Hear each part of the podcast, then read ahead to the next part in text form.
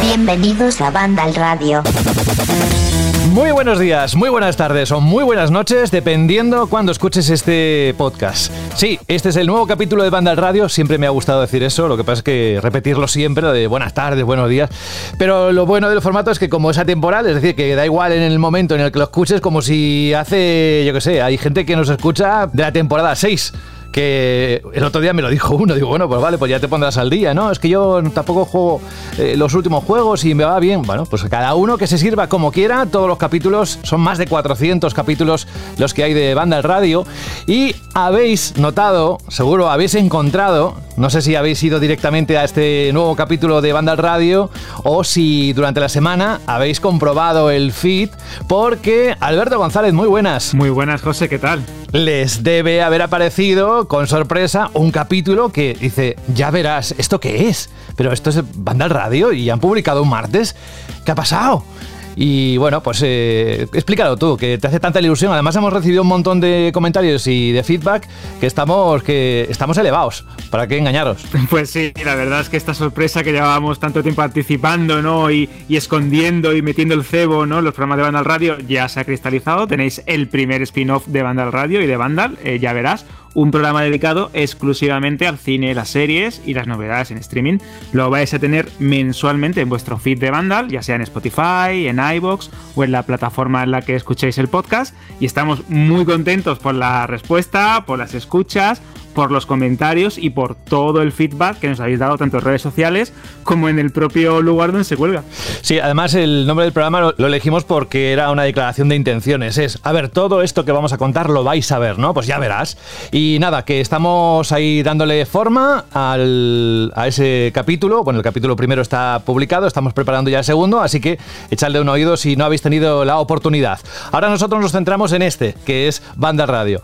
Jorge Caro, muy buenas. Hola, buenas. ¿Cómo está siendo la semana? Cuéntanos un poquito, aparte del calor que está siendo el protagonista absoluto, eh, aparte de eso, a nivel de videojuegos, ¿cómo ha ido? Pues ha sido una semana tranquila, yo creo, con un poco de, entreguerras, porque la semana pasada fue la del Summer Game Fest, se acabaron los eventos y pues hay una, una especie de calma tensa porque... Eh, dicen que la semana que viene tiene que haber un Nintendo Direct y que también Sony podría hacer un State of Play en el que se anunciará la fecha del God of War Ragnarok. Así que a ver si es cierto todo eso de que dicen de la semana que viene. Hubiera sido mejor que hubiera sido esta, ¿no? Porque así hubiéramos enlazado la semana del Summer Game Fest con, con esta.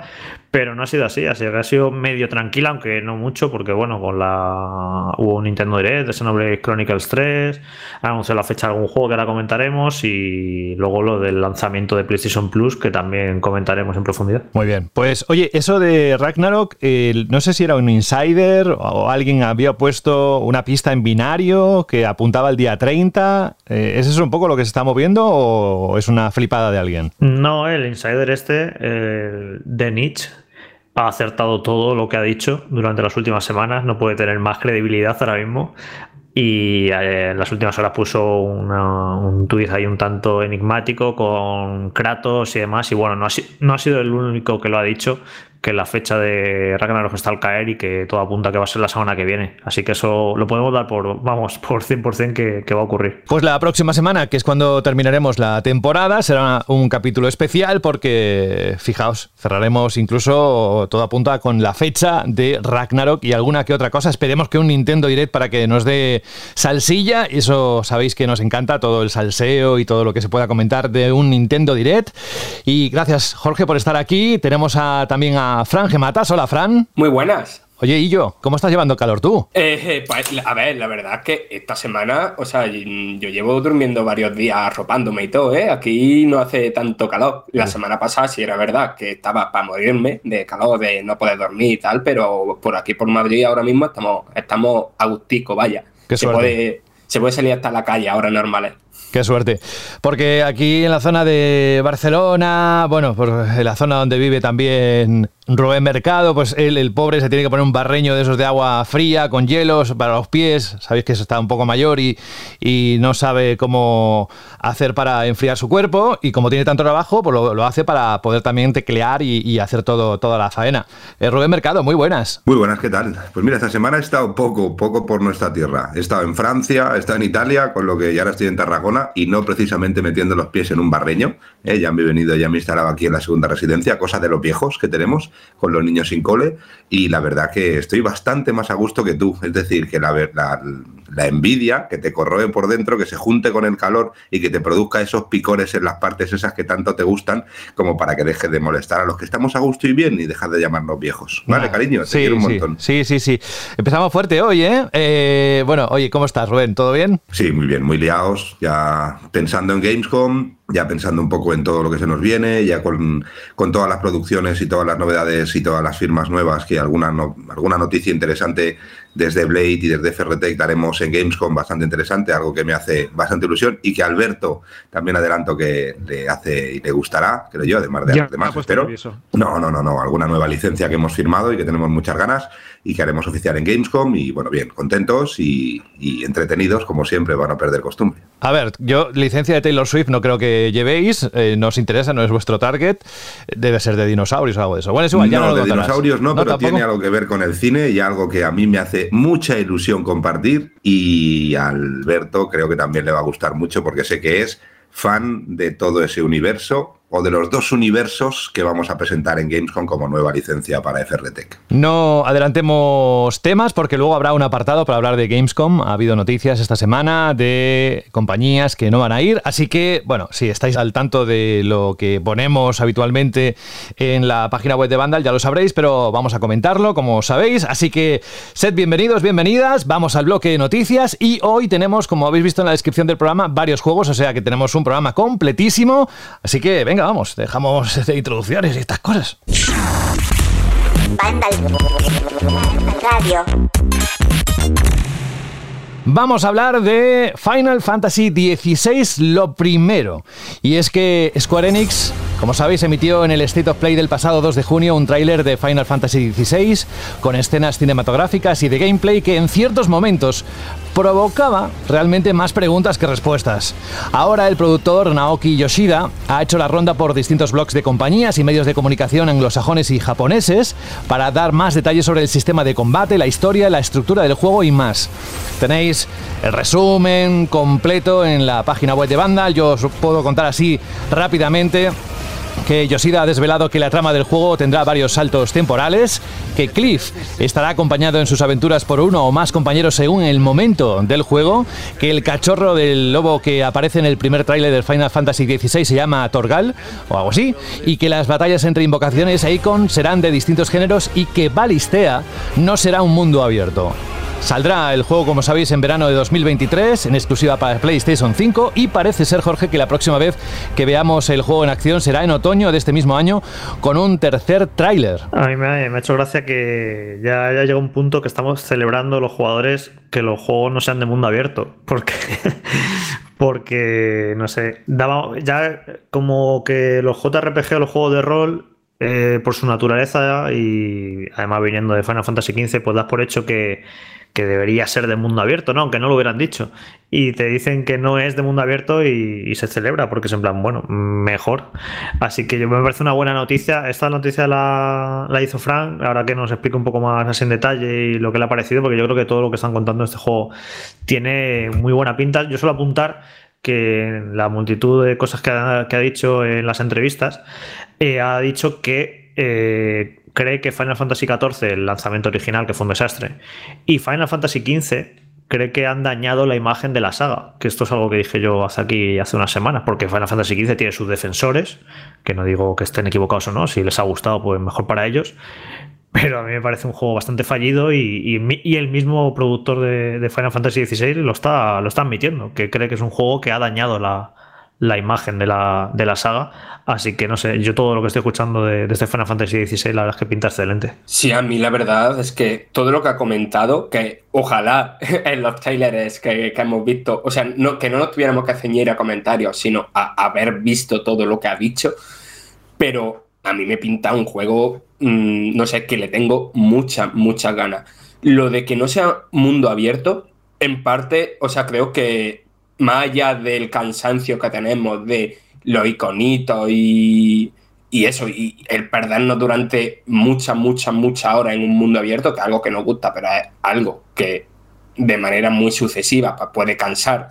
Creo que no solamente es importante por eso, sino porque también da juego para ofrecer más variedad de escenarios, para ofrecer cosas a nivel narrativo que a lo mejor un único mundo abierto no te deja, que no va, no, no pensé que vaya a ser un juego lineal, no creo que vaya a ser eso, ni mucho menos, ni mucho menos, pero sí que van a ser varios escenarios amplios y sin tiempos de carga entre ellos y todo eso. Y no sé, a mí la idea me gusta mucho. Y otra cosa que me gusta mucho porque me parece, eh, no sé si original, pero sí como bastante locurita, y a mí me gustan bastante las locuritas, es el tema de lo de las invocaciones, los Acon creo que se llaman, que habrá partes en las que controlaremos directamente a Ifrit y compañía. Y ha dicho que en esos momentos variarán de género. Eh, no será, no sé, un machacabotones o un juego de acción tradicional, sino que dice que habrá partes que será eh, un shooter en primera persona, otra parte que será como un juego de lucha libre. y yo en plan de, o sea, por una parte en plan de, seguro que a varios fans de estos que no les gusta que le toquen lo suyo de Final Fantasy, pues arquean la ceja con eso. Pero yo todo lo cosas que sean meter movidas locas en un videojuego, sobre todo en sagas así súper grandes que se atrevan a hacer cosas locas, yo a topísimo con eso. Es que encima, Fran, eh, lo estuve pensando el otro día, digo, mmm, va a ser como un combate, puede ser como un juego de lucha. Digo, guay, increíble eso de controlar a una criatura gigante, ¿no? Peleando con otra y en un, en un espectáculo brutal de gráficos, en un escenario totalmente colosal y de fantasía, increíble. Después dices, es que puede ser un shooter, eh, no sé qué, y ya te imaginas al personaje saltando de un lado a otro, escalando por, el, por la invocación, luchando.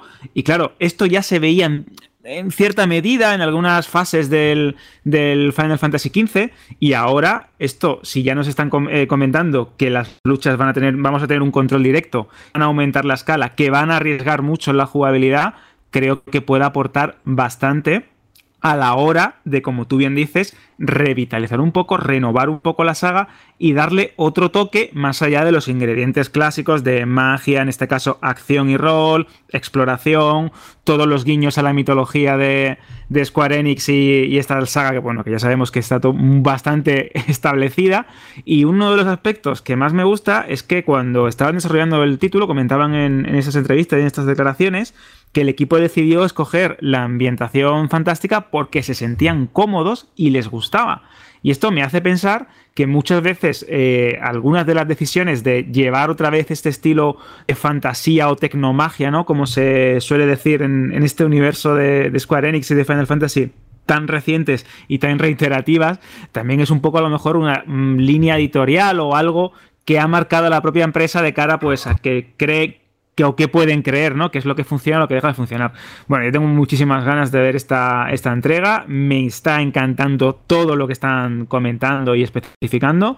Y creo que va a ser, como hemos comentado aquí en Vandal Radio, el, el gran pelotazo o el gran resurgir de la saga principal de, de, esta licencia de juegos de rol. Así que yo estoy totalmente dentro del barco. Después también hay un par de cositas, tanto por la parte narrativa como por la parte jugable, que me han hecho bastante ilusión. Por un lado, por la parte narrativa, no recuerdo si ha sido en una entrevista con Famitsu, ha comentado que la historia será más madura, que tendría bastante de politiqueo y tal, y hace como un paralelismo entre que el tema de que cada nación tenga una persona capaz de controlar a un Icon, ¿no? Lo compara con las grandes naciones de nuestro mundo, ¿no? Que tienen armas nucleares, ¿no? Y ahí hay como constantemente una tensión, ¿no? De geopolítica y que en el mundo de Final Fantasy XVI, pues eso, esas bombas nucleares son eh, los Icon.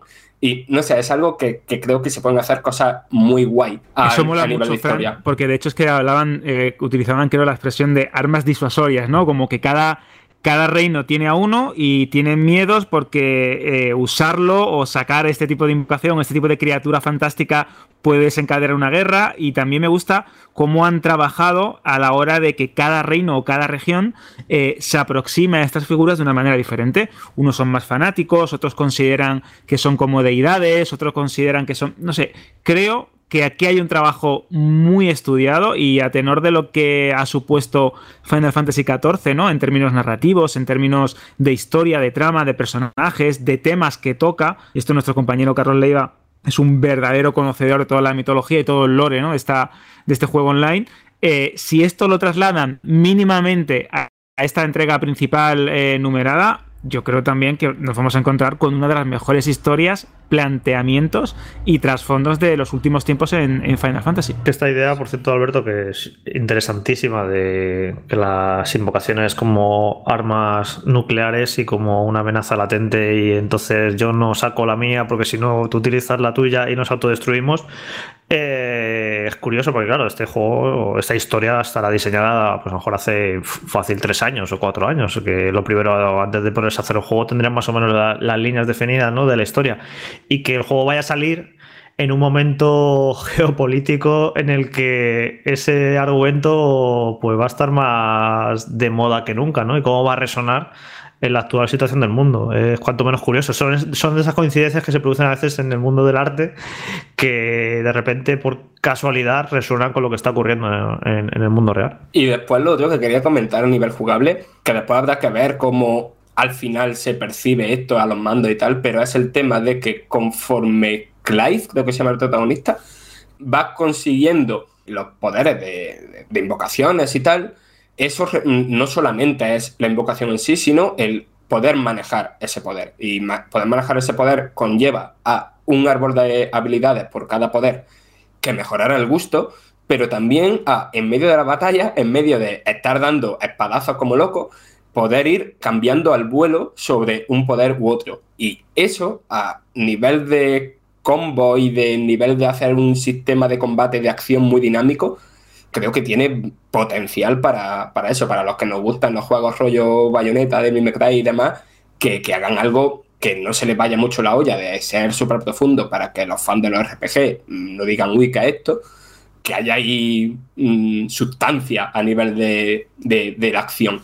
Y otro aspecto, Fran, que también creo que comentabas en la noticia y en el artículo, es que la historia eh, dará varios saltos temporales e irá mm, contándonos un poco eh, la- el avance de la guerra o el avance o, la tensión como van escalando. La tensión política entre estos reinos y entre estas grandes criaturas que lo mueven todo y que veremos cómo el protagonista va creciendo a lo largo de la historia, eh, desde la adolescencia, un poquito más eh, entrando a la madurez, hasta que ya es un poco más mayor. Creo que también esto puede ser muy interesante para que nos hagamos una idea de la escala del argumento y de cómo, eh, y esto creo que también me interesa bastante, cómo un argumento o una historia bien contada te puede ayudar a identificarte con el, con el protagonista en distintas etapas de su vida. Supongo que esto será lo típico, ¿no? Al principio será más impulsivo, tendrá unos ideales muy férreos, muy convencidos, después irá cambiando conforme vayan llegando las decepciones o vayan entrando nuevos ingredientes en este tablero geopolítico de fantasía.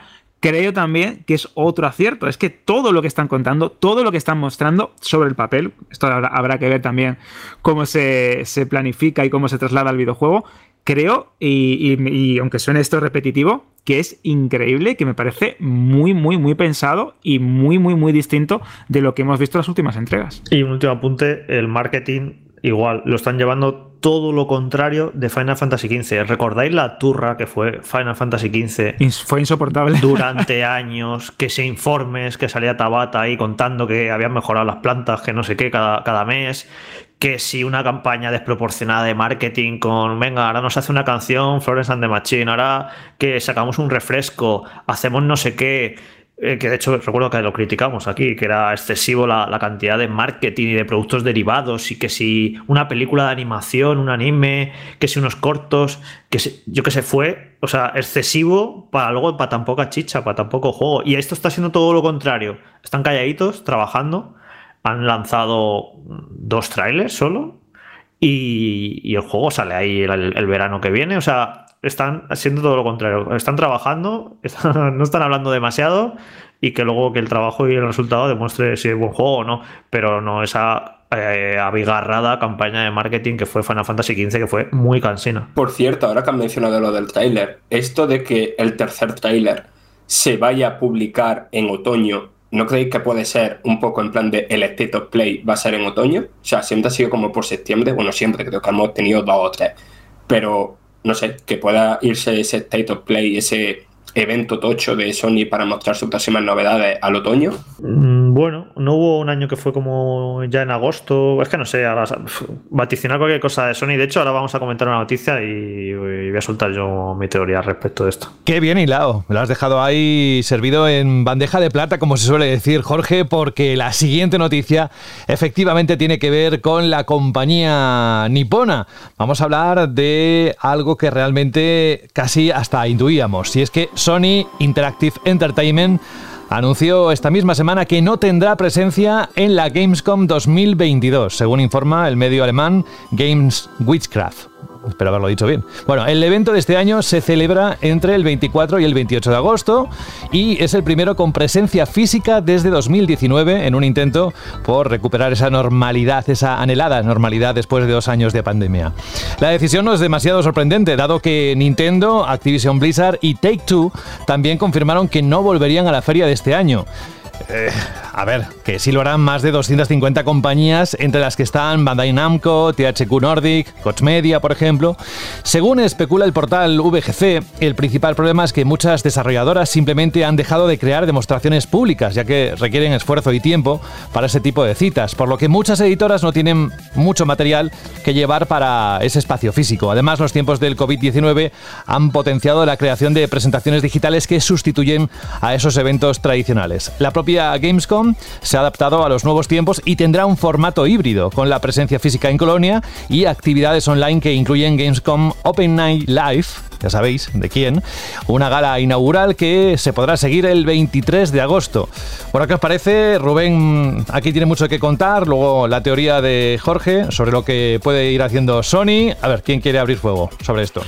Bueno, yo creo que, a ver, que el, retorno, la vuelta a las ferias físicas, pues, eh, pues sí, vamos a ver cosas así, ¿no? Yo sí que, por la experiencia, por lo que estoy viendo en, eh, en, que vamos a estar allí también, vamos a ser de esas compañías que vamos a estar allí, la gente tiene bastantes ganas. Pensar que Gamescom, siempre lo hemos dicho, es una feria un poco peculiar. Es una feria que tiene como dos partes, dos partes importantes, ¿no? La parte eh, business, dijéramos, que es esa parte donde solo van clientes y donde van dos días antes de que se abra la feria de manera oficial, eh, que es una zona pues mucho más de negociaciones, puestas en contacto, reuniones. Para muchas empresas indie es el sitio especial o un sitio muy, muy especial para que puedan eh, conseguir publishers en formato físico, para que terminen su desarrollo, con lo cual sería esa parte que para nosotros es la más importante, pero que sin duda para el usuario final la parte importante es la feria con presencia del usuario final, ¿no? del que va a comprar el videojuego o el accesorio o el merchandising, porque ahí hay una zona muy, muy grande de merchand, muy brutal,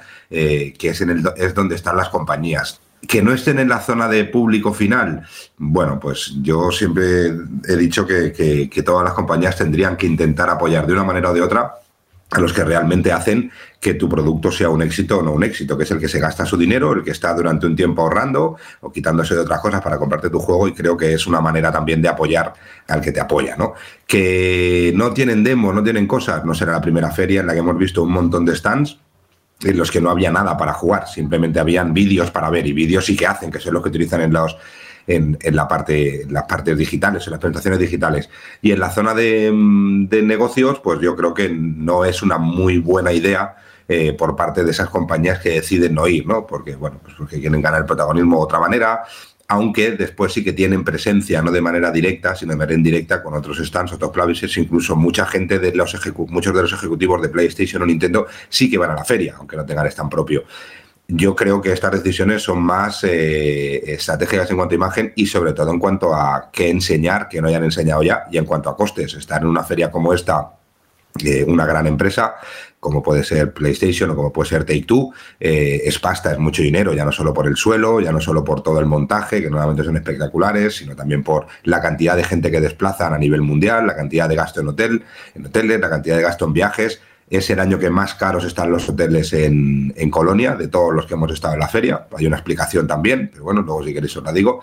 Es el año que también están más caros los billetes, es decir, que, que todo es un gasto. Lo de, lo de los hoteles es porque hasta hace bueno, hasta, hasta esta Gamescom había como un, eh, pues un, trabajo que hacía la organización en el que invitaba a todos los clientes a nivel europeo, a los principales clientes a nivel europeo y distribuidores. Ya no, ya no hablo de compañías, sino de clientes de compañías. Por ejemplo, Game, Corte Inglés, Carrefour en España, pero imaginaros todo eso de toda Europa, incluso de manera internacional. ¿no? Y tenían como un sistema de invitación VIP. Los eh, invitaban, les pagaban el vuelo, les pagaban el hotel, normalmente en los mejores hoteles de Colonia, les pagaban el desplazamiento, les pagaban la comida, les pagaban absolutamente todo y eso la feria este año lo ha quitado. Es decir, ya todos los clientes tienen que buscarse la vida, buscarse los hoteles, todo esto. Ha hecho que la, la demanda de hoteles eh, de precio medio-bajo se haya disparado y donde antes un hotel, una noche podían ser, un hotel normalito ¿eh? en Colonia, por ejemplo, que estamos nosotros, que no está ni en el centro ni nada, podían ser eh, 230, 240 euros por noche la habitación hace un par de años, ahora estamos hablando de 500, 600 euros por noche. Entonces, todo se está complicando un poco. Yo creo que las compañías que no van mmm, lo harán siempre, por supuesto, por alguna razón, pero para mi gusto creo que deberían de estar. Tuvieran lo que tuvieran, al final tienen lo que tienen. No, yo creo que no está bien solo ir cuando puedes enseñar cosita y musculito, sino, oye, un año que no tienes mucha cosa. Ver, entiendo lo de Take Two, que tiene, que tiene poco, aunque tiene algunas cosas que enseñar, como el nuevo juego de, X-Men y, que tienen en, en breve, ¿no? De, todo ese universo Marvel. Eh, pero bueno, al final iremos viendo cómo se van uniendo o se van desuniendo algunas empresas. También habrán algunas que caerán en último momento y que se sumarán en último momento porque la organización va bastante tarde este año, porque no sabían bien bien si, si el gobierno alemán iba a permitir una celebración que pudiera dar toda la seguridad y todas las garantías de una celebración totalmente presencial. ¿no? Pero bueno, iremos viendo noticias de los que están, de los que no están y de los que podremos ver y disfrutaremos de los que estemos y de los que no estén, pues nada, pues esperaremos que quieran enseñar algo. Pues mira, que has contado eso, Rubén, de los hoteles, me has quitado las pocas ganas que teníamos, que teníamos de ir, porque ya los últimos años, que a nosotros no nos pagan los hoteles y nos teníamos que buscar nosotros las castañas, ya costaba encontrar, de hecho, los dos últimos años que fuimos a la Games, con los dos últimos o los tres últimos, no fuimos capaces de encontrar alojamiento en la propia colonia, al menos a un precio razonable. Eh, y bueno, y de hecho ya llevábamos unos cuantos años que ni íbamos a hoteles, pillábamos apartamentos tipo Airbnb y ya ni siquiera la propia colonia, nos teníamos que ir a Düsseldorf. Y al final era muy pesado eh, alojarte en Düsseldorf porque todas las mañanas tienes que madrugar más de la cuenta para pillar el tren, el tren va petado porque va lleno de gente que va a la feria y era muy cansado eh, alojarse en Düsseldorf. Y si encima dices que este año va a estar peor la cosa del alojamiento y demás y encima no van las grandes compañías Uf, eh, ya nos están preguntando muchas compañías que si vamos, que si no vamos, incluso nos han ofrecido oportunidades de ver cosas y no sé, yo lo veo todo, a ver, de nuestro punto de vista, eh, de, de, el punto de vista informativo, de transmitir a nuestros lectores eh, y oyentes, pues juegos chulos, interesantes, que podamos probar allí y ver y eso, no, no, me meto ya en la parte de negocio que es la que, que, es la tuya. Y yo lo veo informativamente pinta flojo, pinta flojete, la verdad. Así que. Bueno, como todo el resto del año, está pintando flojo, ¿no? Es decir, que, que tampoco, a ver, a nivel informativo está bien que yo creo que la prensa vaya, eh, no están las grandes, bueno, si tampoco tiene nada que enseñar, tampoco tendríamos nada, tampoco tendríamos nada que enseñar nosotros, ¿no? La prensa en sí, en general. Y respecto al sitio, tú sabes que tienes sitio en mi habitación sin ningún problema, ¿eh, Jorge? Ya lo sabes, ¿vale? Ah, pero en la misma cama. Eh, es de matrimonio, pero yo soy muy cariñoso, ¿eh? Y muy lo que pasa, Rubén, que no iría yo, a lo mejor iría Fran, no sé si piensas igual. Hombre, Fran tiene uh, sitio en mi habitación. Fran tiene sitio en mi habitación, pero, pero pondré un candado en el mueble bar. Me preocupa otras cosas. Contigo un candado en otro sitio y con Fran en el mueble bar. Depende del sitio. A ver, a mí personalmente me da pena ¿Sabes? Que la Gamescom esté como. Que no sea un evento potente como lo era antes, ¿vale? Porque evidentemente no era un evento tan potente como el este. Pero a mí siempre me daba ilusión antes de dedicarme a, a esto el ver qué tenían que decir los periodistas de los juegos que se habían anunciado, ¿no? Que es lo interesante de estos eventos presenciales, ¿no? En plan, de las compañías siempre deben lanzar su mensaje de que su juego es la hostia en patinete.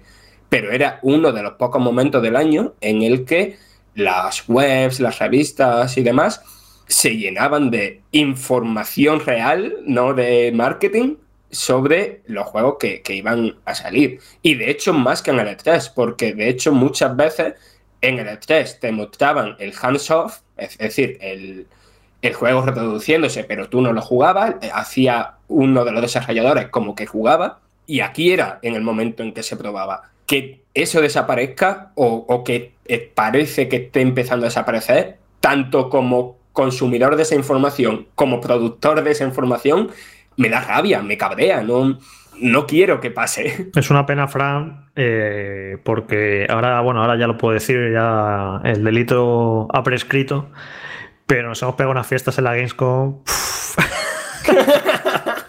tan épicas y es una pena que no, que no haya vivido eso. ¿eh? En serio, ha sido, ha sido alucinante, ha sido alucinante. La seguirán esas fiestas seguirán, ¿eh, Jorge, que la fiesta de ya, pero ya no, no, va a ser lo eh, mismo, porque había años en los que iba muchísima prensa española, pero muchísima, lo sabes, ¿eh? hubo años, pero estoy hablando de hace 5 o 6 o más, que, que, era increíble la cantidad de españoles que nos juntábamos, la cantidad de empresas y de fiestas que se hacían, no era una, eran muchas, y era un ambiente genial, la verdad. Yo me lo he pasado, bueno, bueno, pero increíble, de bien en la Gamescom y es una pena que, que eso ya se haya perdido. Bueno, a nivel negocio sí que hay que decir que lo mismo que estamos aquí hablando a nivel prensa, estamos hablando a nivel usuario, eh, también la parte de negocio, que a lo mejor es la parte menos interesante, ¿no? Menos importante tanto para la prensa como para el usuario final, porque en el fondo no se hace nada, bueno, sí se hace mucho, pero no se puede comunicar normalmente muchas de las cosas que se hacen, porque hay acuerdos, acuerdos de, ediciones exclusivas, acuerdos de promociones, acuerdos de repartos, es decir, allí es una zona donde se pelea mucho cuántas unidades van a recibir de un título en edición especial de una compañía o de otra, o incluso se cierran eh, acciones de comunicación y marketing, cosas que, bueno, pues que no, no llegan a la prensa o que no interesa que lleguen a la prensa o que simplemente se, se, sabe cuando pasa, ¿no? Eh, yo, en, cuanto a nivel negocio, sí que es el año de todos los que he estado en el que, al menos de momento a nivel internacional, a nivel nacional no tanto, pero a nivel internacional, eh, más cantidad de gente está confirmando que va a ir con mucho tiempo de antelación. Nosotros tenemos confirmación de, casi todos los territorios europeos que, los principales clientes van a estar allí, pero va a venir mucha gente de Estados Unidos. El efecto Noe 3 también eh, hace que sea una feria muy interesante para, para los negocios con las compañías en, eh, aquí en Alemania. Viene gente de Canadá, viene gente de Los Ángeles, viene gente de Nueva York. Vienen los compradores de Walmart, por ejemplo, que también es importante, que normalmente no venían, ya que se centraban más en las ferias americanas. Eh, las compañías que vamos tenemos muchas más ganas porque tenemos esas, bueno, llevamos muchos años también sin poder hacer un evento presencial y en nuestro caso como una empresa pequeña, pero con que es muchísimo más fácil hacer cosas y hacer cosas cuando, cuando te ves cara a cara con el cliente. Entonces hemos cogido un stand el doble de grande, que también sabemos que va a ir bastante gente desde España, bastantes pequeñas compañías desde España, eso también es bueno. Nosotros vamos de la mano de ICEX en el pabellón España y nos dicen que las peticiones de este año eh, son superiores a cualquiera de los últimos años. Es decir, que a nivel profesional sí que va a ser una feria interesante, aunque no estén las compañías grandes, porque a nivel profesional con las compañías como Nintendo o Sony pero normalmente se cierran las cosas de una manera mucho más fácil. Entonces, yo creo que va a ser una buena feria a nivel profesional, va a ser una, una feria interesante, porque al final el usuario final oye, si no está Sony, pues bueno, pues le putea, ¿no? Les jode el que no esté Sony allí, pero si va a estar Sony no va a haber nada para probar, la gente quiere ir a probar allí cosas, quiere, quiere ver torneos, quiere que le tiren camisetas y hay y, y, y, merchan y gorras y cosas de estas y comprar en la zona de merchant, que es brutal, la zona de merchant en Gamescom para comprar figuritas, camisetas y todo es brutal, yo no he visto feria como esa y yo creo que por lo que se dice va a ser también muy, muy potente. A nivel informativo, pues bueno, pues posiblemente sea flojita, pero es que tampoco hay mucho que enseñar. Es decir, a nivel informativo de Sony, ¿qué vas a enseñar? ¿Qué te van a decir? ¿Que van a tener mejor stock, como parece que va a ir entrando poco a poco algo más de stock de manera más alegre de PlayStation 5? Bueno, pues eso te lo pueden decir desde aquí. A no ser que tengan alguna cosa que enseñar. Y Nintendo lo mismo. Nintendo también sabemos que es una empresa que va un poquito más por su, a su bola, ¿no?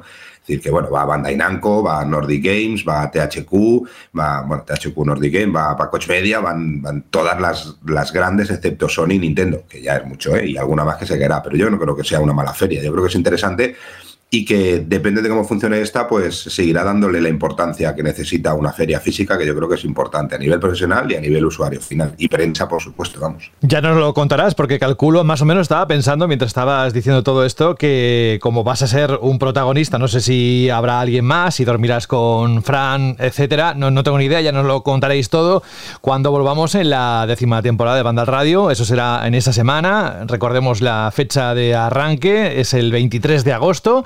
Así que la Gamescom estará ahí, casi a la vuelta de la esquina. Después no, de- no, estará ya ahí. Gamescom empieza ese día. Es No, decir, no, que digo que está a la vuelta de la esquina desde hoy, que no queda tan poco tanto, que entre que nos pegamos cuatro chapuzones ya, ya está ahí de nuevo.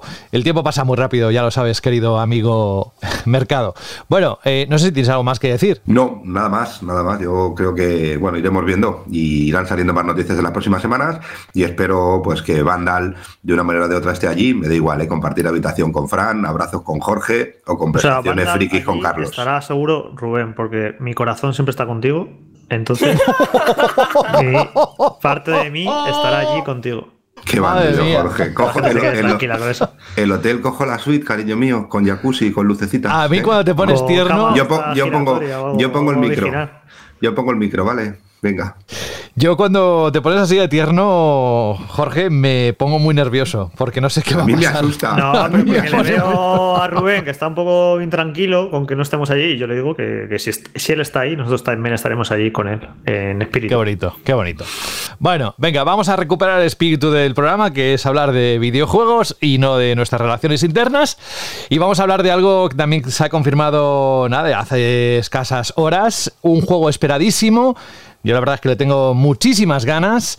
Y es que Focus Home Interactive, la editora de A Plague Tale Requiem, celebró este pasado jueves un evento con novedades de su catálogo en el que se han mostrado 10 minutos de gameplay del proyecto de Asobo Studios. En este extenso vídeo de la jugabilidad también se ha desvelado la fecha de lanzamiento de la espera secuela de la historia de los hermanos Amicia y Hugo. Se estrenará el 18 de octubre en PlayStation 5, Series XS y PC. Por cierto, plataforma en la que será compatible con Nvidia DLSS y Nvidia RTX para el trazado de rayos, así como en Switch, que habrá una versión en la nube. El juego también estará disponible día 1, como vimos hace unos días, en el servicio Game Pass. Y recordemos que este título es una secuela directa de Innocence. Os leo textualmente, ¿eh? tras huir de su hogar devastado, Amicia y Hugo viajan al sur hacia nuevas regiones y bulliciosas ciudades para comenzar de nuevo y controlar la maldición. Pero cuando los poderes de Hugo resurgen, la muerte y la destrucción regresan con un aluvión de ratas devoradoras. Obligados a huir otra vez, los hermanos apuntan a una isla prometida que puede albergar la respuesta para salvar a Hugo. Esto es lo, que os he leído, es la descripción oficial. Así que 18 de octubre, Alberto, Fran, Jorge y Rubén, es cuando tendremos otra cita en el calendario, que por cierto el mes de octubre ya se va llenando de cositas interesantes. ¿eh? ¿Cómo lo veis? Sí, aquí viene lo, interesante, que al final octubre eh, ha quedado de, de hecho demasiado cargado de lanzamientos. El día 4 sale Overwatch 2, el día 7 Marvel's Main Exams, el día 11 Forspoken, que esto ya lo anunciaron hace mucho y casi se nos había olvidado, pero ese juego de Square Enix de la chica saltarina por escenarios enormes sale el 11 de octubre. Este A Plague Tale el 18, el Gotham Knights el 25 y Call of Duty Modern Warfare 2 el día 28. O sea, ha quedado un octubre, mm, yo creo que el mes con más lanzamientos importantes de todo el año prácticamente. Y esto me hace sospechar. Bueno, y espérate, que no han mencionado ningún juego de Nintendo. Quiero decir, que Uh. seguramente Nintendo meta ahí algo. Efectivamente, efectivamente, porque siempre lleva un año además que está metiendo un juego importante casi todos los meses y todavía no han anunciado la fecha de Bayonetta 3. Así que, ojo, que octubre sí, sí, muy cargado. Y esto me hace pensar que eh, la fecha de God of War Ragnarok, eh, yo si fuera al menos PlayStation, yo no lo sacaba en octubre. Porque noviembre, de hecho, ha quedado muy despejado. Eh, ya no está Starfield. eh, de momento, en noviembre, así importante, está el nuevo Pokémon. Y está mucho más despejado noviembre. Mm, Yo veo como que el mes perfecto para Ragnarok sería noviembre, más que octubre. Porque sería meter una bomba ahí a meter la cronología en octubre con todos estos juegos. Que de hecho, todos estos juegos a mí no me extrañaría que alguno se retrasara, pero bueno. Yo, Jorge, de verdad, perdona que sea tan vinagre, pero yo seguramente sea la bomba negativa y aquí no toca porque la noticia es de la nueva entrega de Plague Tale, que yo creo que es un ejemplo brutal de cómo hacer las cosas bien en un presupuesto pequeñito, con un trabajo cuidado, con cariño, eh, con una buena campaña de marketing, sin hacer mucho ruido, pero sin parar hasta llegar a convertirse en un juego pues que se hable tanto de él, ¿no? Pero lo de Ragnarok, yo sigo apostando que no sale este año, ¿eh? Vosotros estáis muy convencidos de que sí, de que sí, de que sí, pero yo apuesto al negro, ¿eh? a, que no sale este año. ¿eh? No sé. Yo estoy seguro no que sale este año. No, sí, siempre lo dices, siempre lo defiendes. Yo es que digo, este tiene algo. No, no, jugaros algo. no, no, jugaros en, en hoteles también con gente de, Santa Mónica, ¿no? Jugarse cosas, pero vamos, yo no, estoy seguro. o sea, este año es que lo han dicho es que Rubén, también nosotros estamos mucho más pegados a la información del día a día que tú. Eh, es que hay muchísimas pistas, hay desarrolladores que han jurado y perjurado de Santa Mónica que salía este año. O sea, yo estoy seguro que sale este año. Y ojalá me equivoque, por el bien de PlayStation, por el bien de los usuarios, porque tengo una ganas locas de jugarlo, porque el God of War, el anterior, me flipó y es de los poquitos juegos que he podido dedicarle el suficiente tiempo para sacarme casi casi el platino, porque me queda la última Valkyria que ya la di por perdida, o se parece a mi suegra, es imposible de acabar con ella. Eh, entonces, creo que se necesita, y yo desde aquí mando un, beso muy grande a mi suegra, que me la quiero mucho, pero era la broma fácil.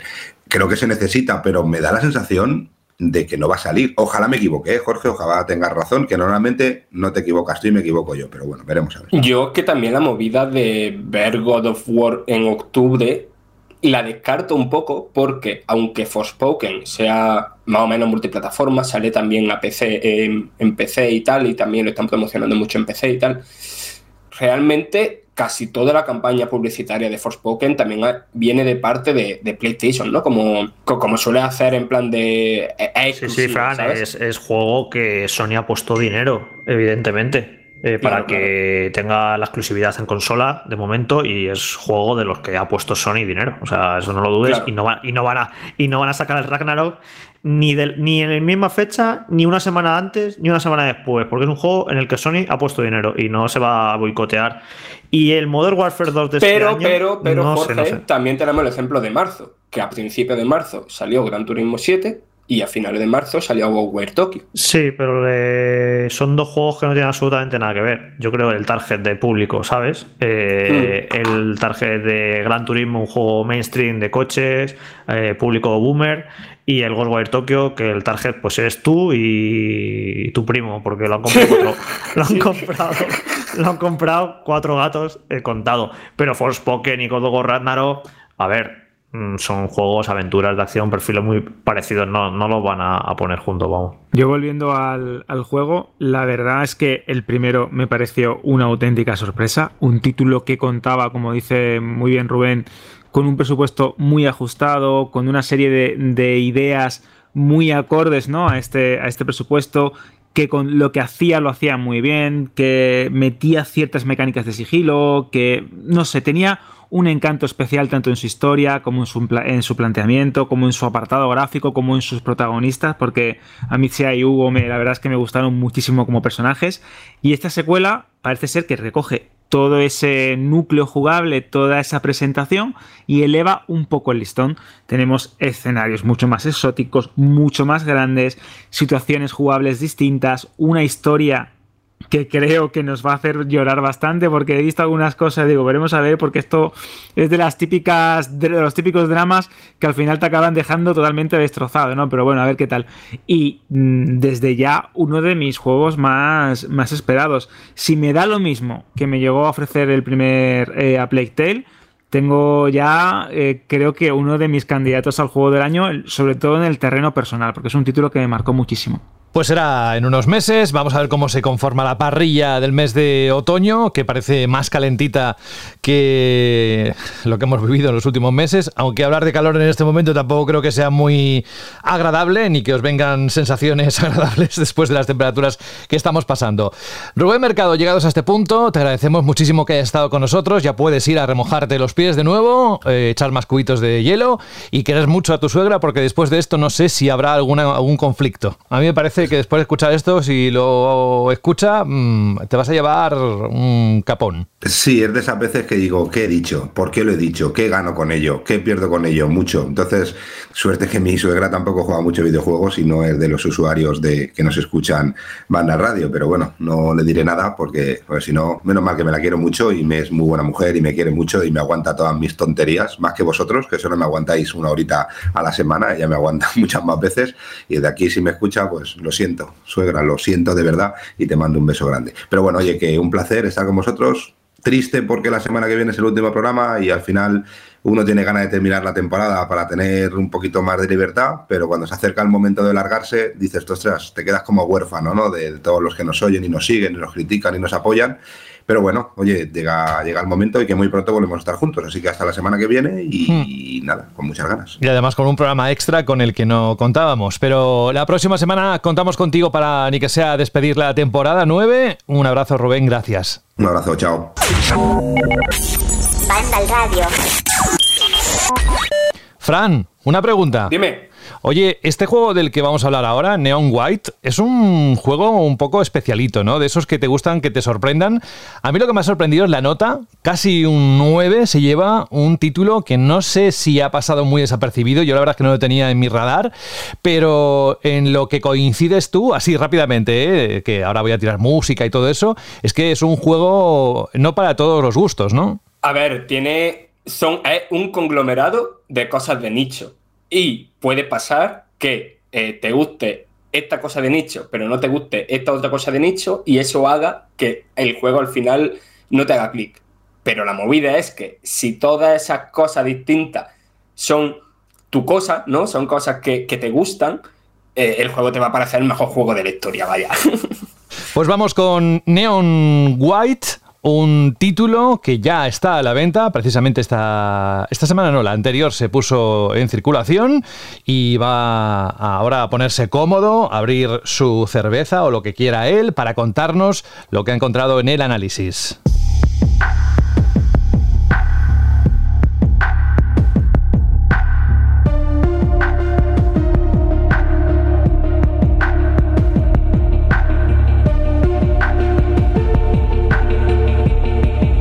Alguien decía, creo que fue Alberto la semana pasada, que la productora Anapurna Interactive eh, sabe elegir muy bien sus juegos, lo que publica, y realmente yo- se me quedó, ¿eh? Rollo, vale, eh, entonces voy a seguirle más la pista de lo que habitualmente hago, seguro que a un oyente le ha pasado lo mismo. Y este es un título que ha recibido una gran nota, como antes decía, eh, el Neon White. Fran, pero queremos saber cuáles son las claves para que tú le hayas dado esta notaza y por qué te ha gustado tanto. Cuéntanos, a ver, primero de qué va y qué tienes que hacer, cómo se desarrolla, eso que a ti tanto te gusta. Vale, yo creo que lo principal, antes de entrar en tema de la historia y todo eso, es lo jugable, ¿vale? Y lo jugable es como si Doom, Hotline Miami y Mirror's Edge hubieran tenido un hijo, ¿vale? Básicamente son niveles que en la mayoría de los casos duran entre 30 segundos y un minuto y el objetivo siempre es llegar al punto de final de la fase y si puede ser lo más rápido posible para tener mejor puntuación, mejores medallas y tal. ¿Cómo se juega? Esto es un shooter de plataformas en primera persona, donde el protagonista empieza siempre con una katana que en verdad sirve de más bien poco. Aquí lo que se usa mm, prácticamente todo el rato son las armas representadas como cartas que vas encontrando por los niveles, ¿no? Todas esas armas tienen el disparo principal, ¿no? Que hace, pues lo que podemos esperar, una pistola, una ametralladora, un fusil, un lanzacohetes, va metiendo varias armas. Lo guapo es que todas esas armas, al ser cartas, se pueden descartar, ¿no? Que sería el disparo secundario. Y todos esos disparos secundarios están basados en el movimiento.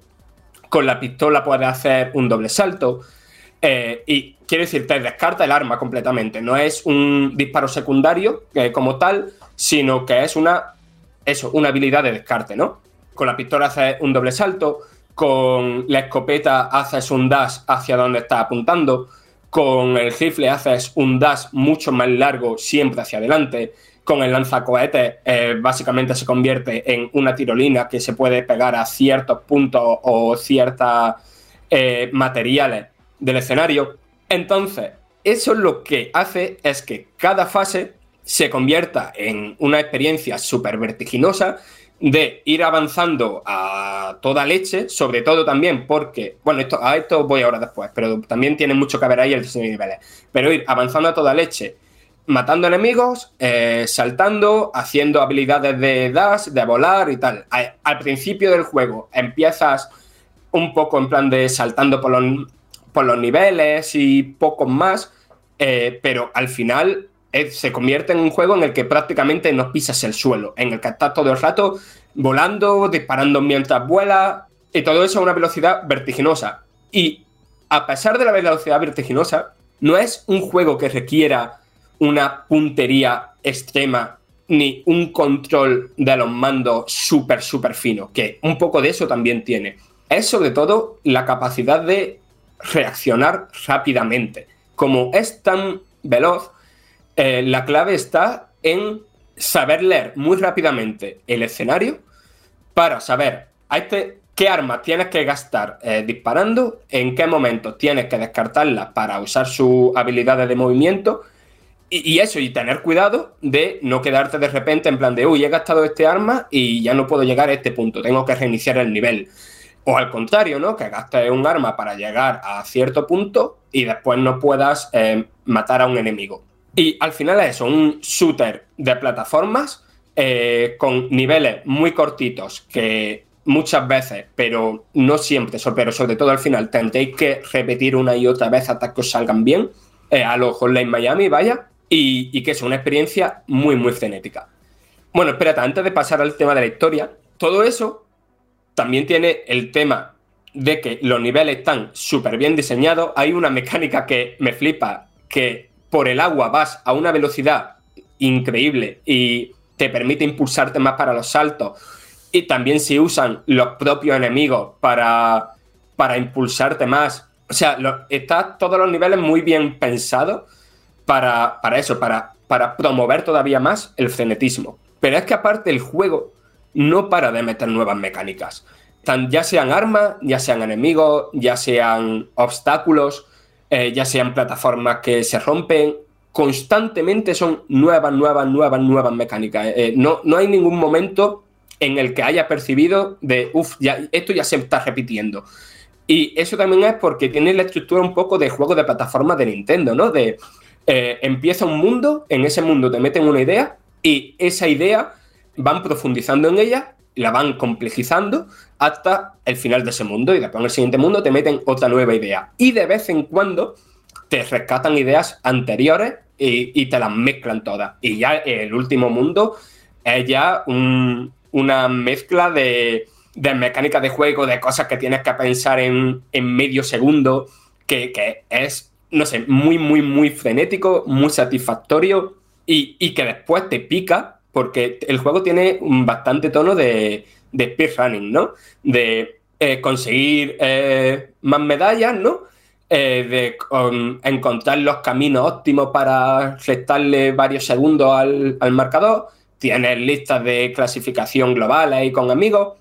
o sea, tiene mucho rollo de si os gusta esto de picaros por conseguir las mejores puntuaciones, los mejores tiempos en un juego, esto os va a enganchar un mogollón. Pero ¿qué pasa? Eso se mezcla después con una parte de visual novel. La construcción de mundo, el contexto argumental es muy poco original y lo que es la historia en sí, no voy a decir que no me haya gustado, porque está bien, sin más, pero sí me ha gustado sus personajes. El tema es que tú eres el típico protagonista que se despierta con amnesia en el cielo, en el paraíso. Eh, ahí te va encontrando con varios personajes que parece que te conocen de tu vida pasada, de la que tú no recuerdas nada. Y eh, la cosa es que todos esos personajes que hay ahí son los Neon, son personas que cometieron atrocidades en vida, tú también, que están al servicio eh, de los creyentes para un concurso en el que el Neon que maten más demonios eh, puede pasar un año en el, en el paraíso antes de que lo manden de vuelta al infierno. Entonces, pues todos los Neon participan en este concurso. Es la típica historia de, de venganza, de redención, y que más allá de la construcción de mundo y el tono cómico que tiene, no tiene mucho más. Pero ahí es donde entran en juego los personajes. Y el tema es que los personajes usan los típicos tropos que, de construcción de personajes que, nos, que en los que rápidamente podéis pensar en una visual novel o en un anime, ¿no? Son como prototipos de personajes, pero por una parte tiene la parte cómica de los diálogos, que es mm, genial, después tiene mucho la camaradería entre esos personajes, tiene después el tema de ir descubriendo poco a poco quién eres, tiene el tema también de que el protagonista, eh, a pesar de que parte del tropo de personaje molón, guay y tal, es todo lo contrario al prototipo de masculinidad tóxica que, que estamos acostumbrados a ver en este tipo de personajes. Es un personaje que eh, no para de dudar, que tiene que, no sé, que es muy amable, que, que tiene unos valores que no es muy común encontrarse en este tipo de juegos. Y después tiene todo el rollo de que más allá de la camaradería con esos personajes y tal, tiene este rollito que tenía Hades, pero llevado bastante más allá de constantemente estar jugando con la sensualidad, la sexualidad, sin ser nada explícito, pero que todos los diálogos y muchas situaciones tienen ahí un rintintín de, vaya, de los horny, vaya, por, por decirlo claramente. Y eso es algo que, no sé, que todo el tono de esos diálogos y de esa aventura me ha gustado mucho. Y lo guay es que esto no se siente como, no se percibe, que me va a dar una paliza Juan Rubio por decir se siente, no se percibe como algo separado del juego, en parte por los regalos. En cada fase hay un regalo más o menos escondido y eso funciona un poco como a lo persona, ¿no? Tú le vas haciendo regalos a los personajes y eso desbloquea, por una parte, fases con mecánicas exclusivas de ese personaje como eh, diálogos y recuerdos del pasado. Y el tema es que eh, jugar las fases para encontrar esos regalos es otro rollo completamente distinto al jugar un nivel de manera normal.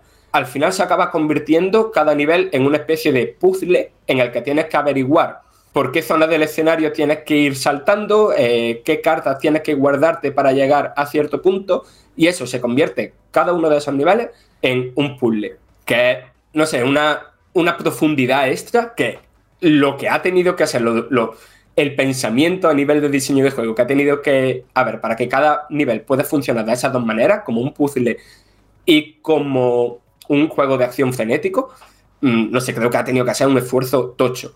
También voy a apuntar, que no lo apunté en el análisis porque no, en el momento del análisis no había conseguido todos los regalos, pero que algunos se han vuelto demasiado locos. para muchos de ellos no me extrañaría que tuvierais que tener que, mirar una guía porque algunos son demasiado complejos el cómo llegar hasta ellos. Después, el tema visual. Por una parte, tiene la parte visual novel, ¿no? Del diseño de los personajes y tal, que a mí el diseño de los personajes me ha encantado. Igual que, no sé, igual que el Nomura tiene este rollo con las cremalleras, aquí hay lo mismo, pero con los cinturones. Y no sé, molan mucho todos los personajes. También hay los ángeles en, este universo, son gatetes. Los creyentes son seres espirituales y calvos. No, sé, tiene un rollito artístico que mola mucho y que tiene mucha personalidad. Pero es que también en los niveles tiene un rollo como lo poli, lo fi, eh, con mucho blanco, que es algo que también sirve para el diseño de juego porque contrastan mucho los escenarios con lo coloridos que son los, colores chillones de los enemigos. Y no sé, es un juego que tiene mucha, mucha personalidad visual.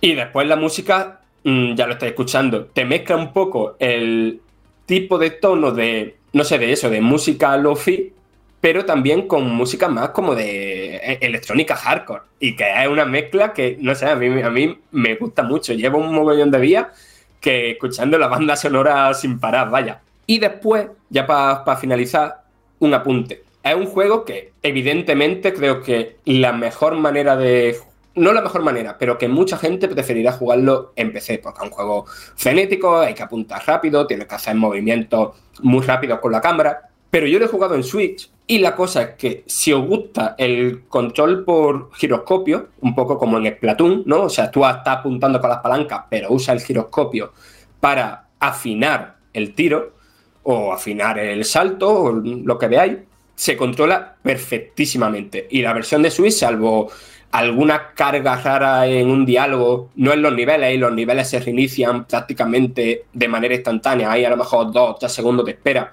pero funciona de lujo y yo creo que es uno de estos juegos que siempre y cuando eh, queréis jugarlo con giroscopio, se puede jugar sin giroscopio, pero así no vais a hacer buenas puntuaciones, no sé qué, no sé, que os volváis locos con la sensibilidad del estilo de la cámara no sé, que se adapta muy bien a, la Switch. Yo le, estoy dando constantemente también, porque también es más fácil agarrar la Switch y ponerse a jugar en cualquier momento.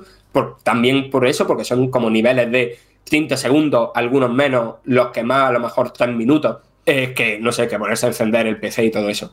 En definitiva, que es un juego que toca muchas cosas que a mí me han molado mucho, que me mola mucho la estética del juego, me mola muchísimo la banda sonora, me gusta muchísimo lo que propone a nivel jugable, me ha gustado mucho en la relación entre los personajes y no sé, es un juego que literalmente me ha obsesionado y que estoy con todos mis colegas en plan de presionándolos para que se lo compren y lo jueguen, vaya. Y ahora también con vosotros. Lo que has comentado, Fran, me ha encantado por completo porque sabes que me encantan las cartitas, me gustan los juegos que tienen personalidad y este creo que cumple esos dos requisitos, pero mm, al hablar un poco y al leer el análisis, incluso ver los pequeños vídeos o fragmentos y alguna que otra eh, captura, me ha recordado un poco al Superhot con una mezcla de Mirror's Edge y al mismo tiempo con un juego de construcción de, no, de mazos, pero sí de cartas coleccionables.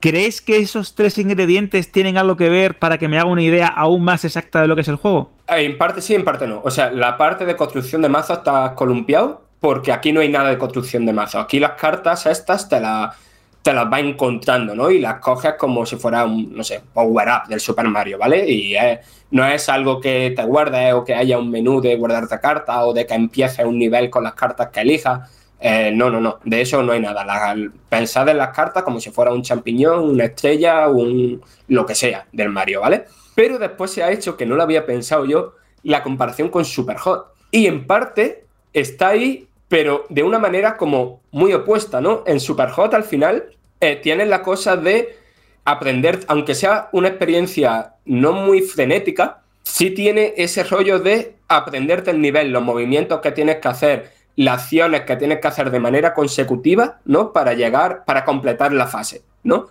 Y eso lo tiene igual este mismo e-, este Neon White, pero claro, eh, a una velocidad eh, súper frenética como, no sé, es el Doom Eternal del Superhot, ¿vale? Por decirlo de algún modo. Pues gracias, Fran, por todas las explicaciones que nos has dado sobre este juego, del que, insisto yo, no sé vosotros, ¿eh? pero tampoco conocía mucho, Neon White, y esa mezcla de géneros que, por lo que decía en todo ese speech que se ha marcado Fran, pues le ha gustado bastante, la nota lo refleja, los pormenores los tenéis ahí, directamente en la página web de Vandal, donde está la referencia, es el epicentro donde nace todo, y te has ganado un gallifante. Por cierto, ¿tú sabes lo que es un gallifante? ¿Es de tu época o es muy boomer? Creo que es muy boomer porque la palabra me suena, pero no sé lo que es. Explícale, Jorge, ¿qué es un gallifante? O sea, a mí me pilla de refilón también, te creas, ¿eh? No te creas que soy tan mayor. yo, porque bueno, estoy ahí en el filo pero es más de tu época, José, no de la ah, mía. Es un programa para niños que presentaba Sardá y que los premios que se ganaban los niños eran gallifantes, que era una especie de mezcla entre una gallina y un elefante. Una cosa muy rara, muy fea, buscadlo en internet si queréis, porque no tenían ninguna gracia, pero, pero bueno, se, solía decir, ¿no? Te has ganado un gallifante. Oye, Fran, no sé si te ha quedado algo de decir del juego, si no, pues ya sabéis, em, a la página web de Vandal. Nada, simplemente eso, que si os gustan esas distintas propuestas por separado, jugarlo que, que, os va a volar la cabeza a ella.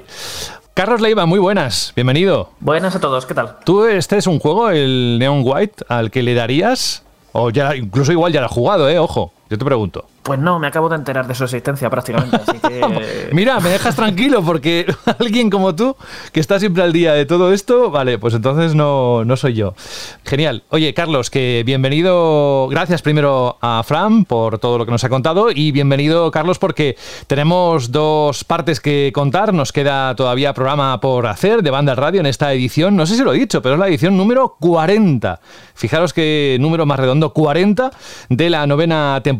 Carlos, el Sonic Origins y luego hablaremos, eso es lo que es el tema que vamos a hablar ahora en los próximos minutos y luego hablaremos del nuevo servicio PlayStation Plus que tienes cositas que comentarnos. Así que vamos a ponernos, si te parece, en contexto y vamos a escuchar un poquito de, ese, de esa música de este juego, del Sonic Origins.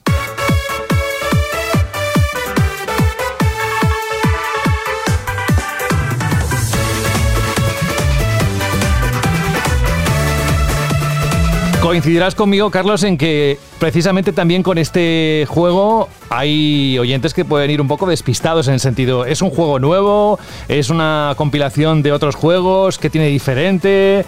Así que yo, si te parece, empezaría por ahí eh, el análisis. Bueno, otro análisis que está en la página web de Vandal y que podéis disfrutar cuando queráis.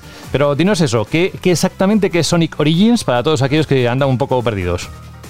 Bueno, Sonic Origins es básicamente un recopilatorio de los Sonic de 16 bits, de los principales, que serían Sonic 1, Sonic 2, Sonic CD y Sonic 3 y Knuckles. Es decir, lo, que era la fusión de Sonic y Knuckles y Sonic 3 cuando los juntabas con el cartucho especial que traía Sonic y Knuckles. Son, son, cuatro juegos que realmente están como muy sobados, ¿no? A día de hoy. Todo, yo creo que he comprado el, los dos primeros Sonic más veces de las que soy capaz de recordar en diferentes recopilatorios de todo tipo.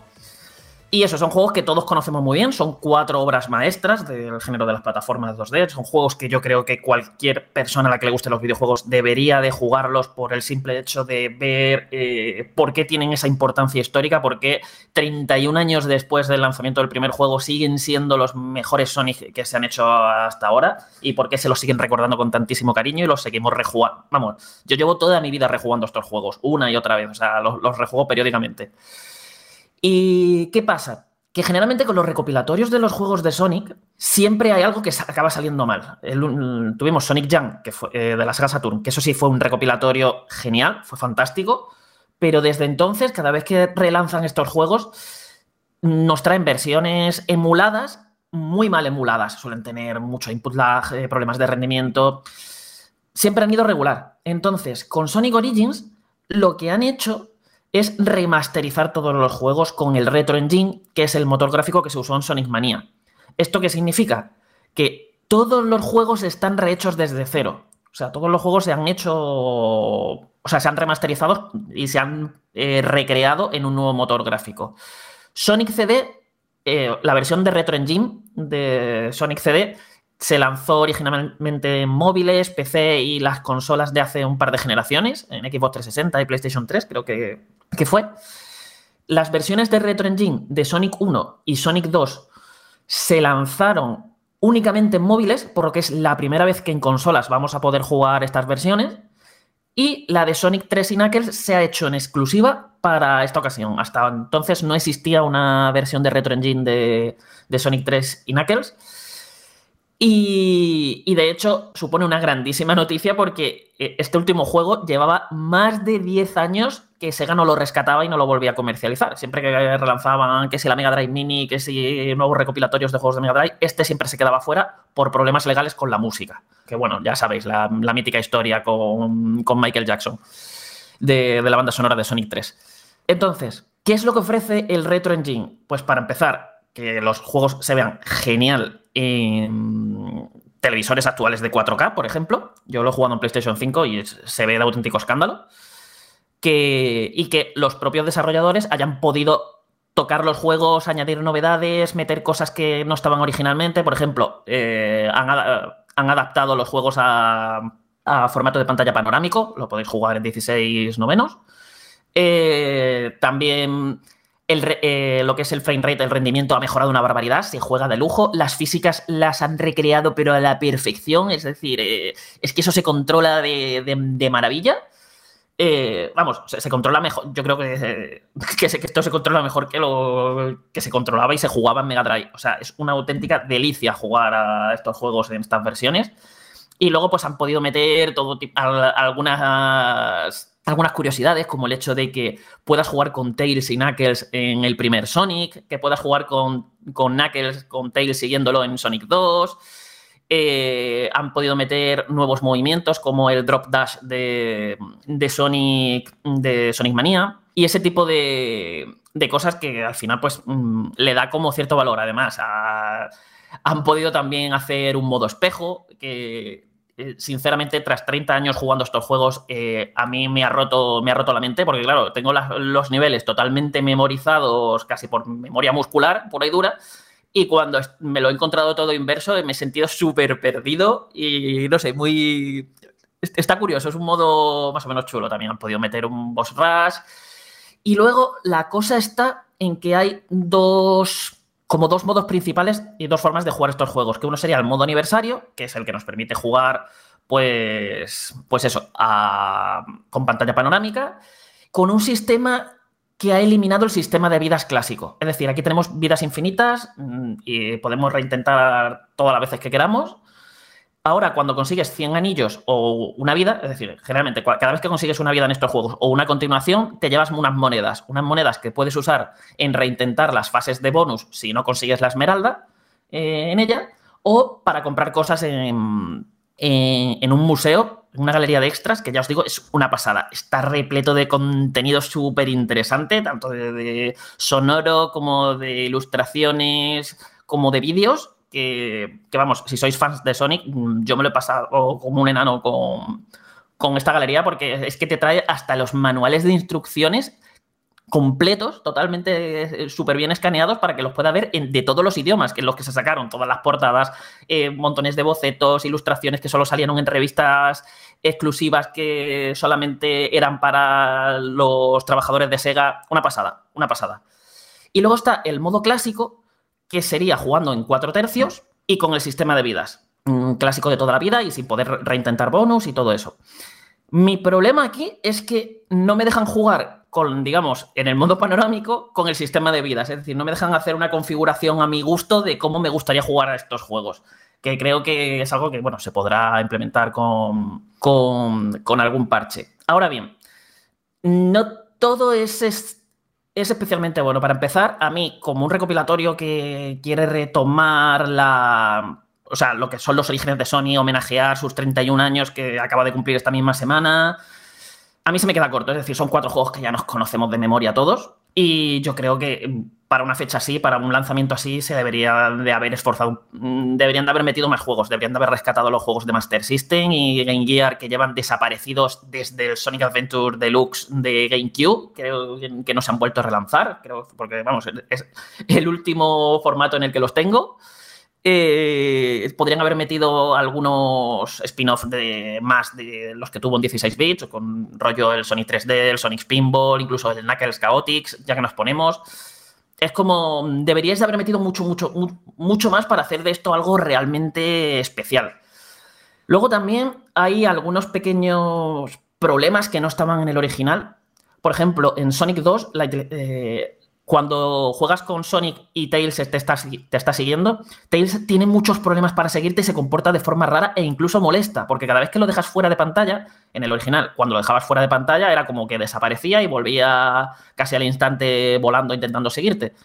Pero aquí, cuando lo dejas fuera de pantalla, es como que se queda atascado y se pone a saltar, pero saltar infinita, o sea, una tras otra. Entonces, tú estás jugando a Sonic 2 y estás a, a, tu rollo eh, por el nivel y solamente estás escuchando el sonido de salto, pero sin, sin cesar. Pim, pim, pim, pim. Está, vamos, eh, te martillea el cerebro de una manera que, que no sé cómo algo así se les ha podido escapar. En Sonic 3 he visto alguna tontería, rollo, alguna colisión extraña, algún sonido de vez en cuando que, no suena, pero vamos, cosas que a mí me parece que le habré echado 12, 13 horas al juego, lo, sé, lo he jugado un montón a todos ellos y apenas he tenido demasiados problemas. Mi, vamos, mi mayor problema es ese de la inteligencia artificial de Tails. ¿No ha visto, Carlos, la polémica de las últimas horas respecto a esto? Sí, que se ha quejado, he visto que se ha quejado, pero a mí no me, ya te digo, yo lo que juego, que se ha quejado uno de los desarrolladores principales del juego, pero a mí no me ha parecido, o sea, ya te digo, yo, yo la experiencia que he tenido ha sido buena jugando, Sí, ha o sido sea, problemas en- puntuales. En resumen es que este desarrollador del juego ha dicho que ellos detectaron una serie de errores y problemas eh, cuando le mandaron el juego a Sega, pero que Sega no les ha dado tiempo para corregirlos. Y luego dice que también en la implementación de su trabajo en el juego final ha añadido otros problemas que no había originalmente. Y bueno, está un poco diciendo como que, que el juego está un poco roto y bueno, también ha salido algún periodista a decir que no es para tanto. Que él, igual que tú, ha jugado DGN, ha dicho uno que él ha jugado un montón de horas y que, que no es tan dramático como lo están pintando, que, ¿sabes? Así que es curiosa la, la polémica, que el propio desarrollador diga que hay muchos problemas y que esté saliendo gente a decir que no es para tanto, es curioso. De todos modos, creo que ya tuvieron su roce Sega y estos desarrolladores ya tras Sonic Manía. Pero vamos, lo que te digo, o lo que os digo, que, que se juega bien. O sea, que son problemas. Evidentemente, fastidia un poco en juegos que nos tenemos tan conocidos que ahora tengan a lo mejor algunos bugs, algún problemilla que no estuviese originalmente, que es algo un poco de juzgado de guardia, pero bueno, considerando también todo lo, que es el producto, que ha sido rehacer los juegos enteros en un nuevo- en un nuevo motor. Pero vamos, que eso, que no es dramático, que es a lo mejor. Y, mm, no niego que estén ahí, pero que ya os digo que en 12, 13 horas me habré encontrado lo, lo- los- lo que os he comentado, la tí- la típica, a lo mejor una muerte que te has puesto entre, entre una plataforma móvil que va subiendo y bajando y el suelo y el juego detectado que estabas justo debajo y te has muerto. Algunas de esas muertes tontas que tenía en Sonic 3, pues a lo mejor he tenido algunas que a lo mejor en Sonic 3 original no habría tenido pero ya os digo, son, casos, son cosas muy puntuales y quitando lo de Tails, que eso, eso lo vais a tener sí o sí. O sea, lo de Tails lo tienen que arreglar como sea porque es hiper molesto, de verdad. Y el otro gran problema y la otra gran polémica que tenemos con el juego es que para traer de vuelta Sonic 3 y Knuckles han tenido que quitar las canciones que dieron que, con los que tenían problemas legalmente, que son solamente las canciones de tres mundos, ¿vale? No es todo el juego, no han cambiado la banda sonora de todo el juego, simplemente son tres mundos que han cambiado las canciones que tenían. El problema que la banda sonora de Sonic 3 era una pasada en su totalidad y bueno, en general de todos los Sonic. Y a mí me pasa mucho que si me quitas la canción que tenían estos juegos originalmente, para mí la fase pierde identidad. O sea, ¿os imagináis Green Hill, la mítica Green Hill de Sonic 1, la misma, dejas el mismo nivel pero le cambias la música? O sea, no te transmitiría lo mismo ni de casualidad. O sea, eso no, no lo sentirías ni como, ni como que esto es Green Hill. Pues lo mismo pasa aquí.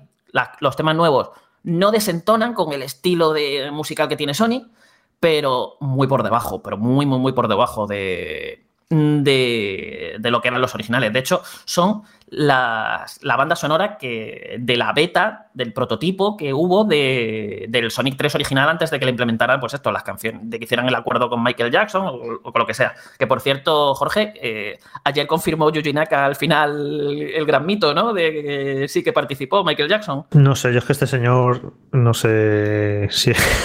no es que voy a decir una faltada.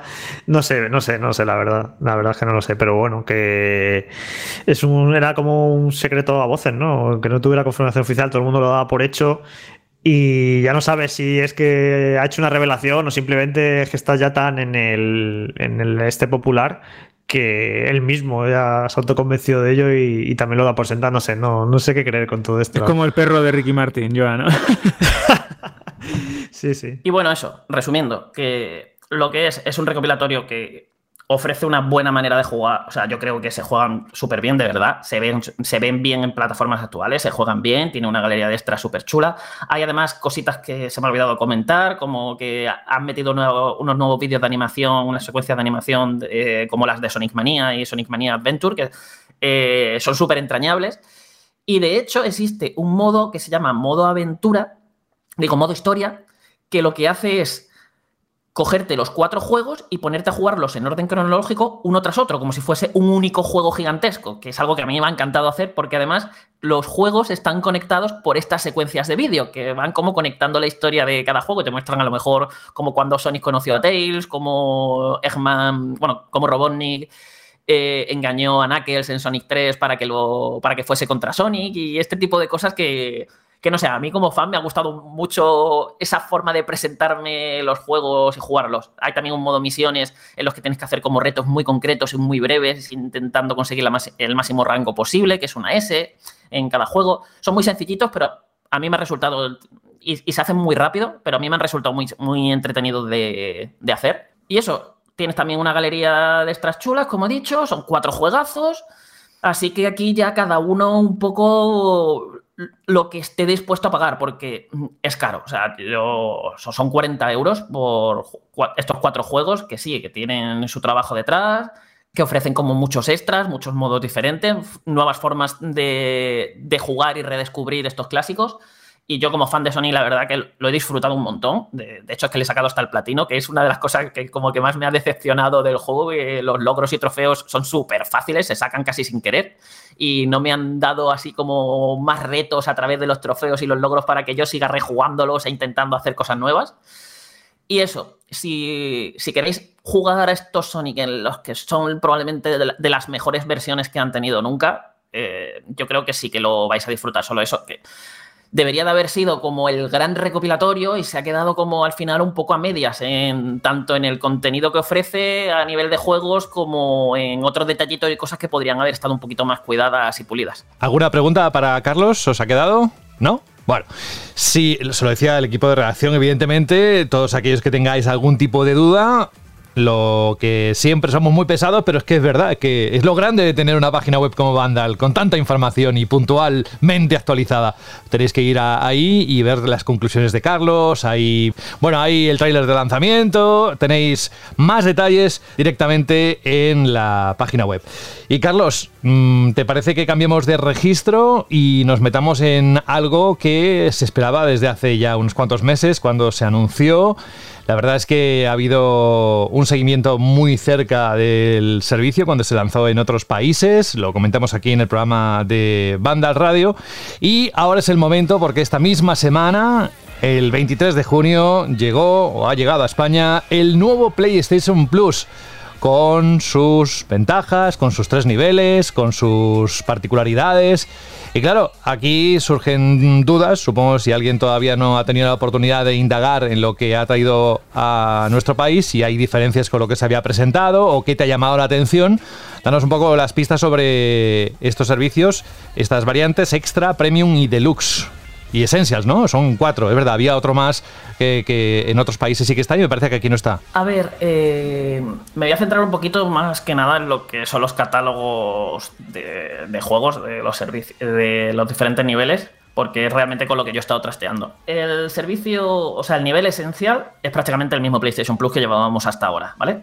Eh, exactamente las mismas ventajas, todo, todo igual, mismo precio. Luego tenemos el siguiente nivel que sería PlayStation Plus Extra, que este nos da acceso a unos 400 juegos tanto de PlayStation 4 como de PlayStation 5, que el número es una barbaridad, la verdad. Aquí de entrada, lo primero que me ha llamado la atención de todo es eh, la propia interfaz de, de lo que es este nuevo PlayStation Plus, que es un auténtico caos. Tú te quieres, mm, tú te metes a buscar cualquier juego y, y es que es un caos. Es eh, el cómo te lo presentan en los propios listados. Si no hay juegos que no aparecen, que no te aparecen en el listado principal de tú le das, muéstrame todos los juegos. Pues hay juegos que no llegan a aparecer ahí si no empiezas a filtrar por géneros o lo buscas manualmente.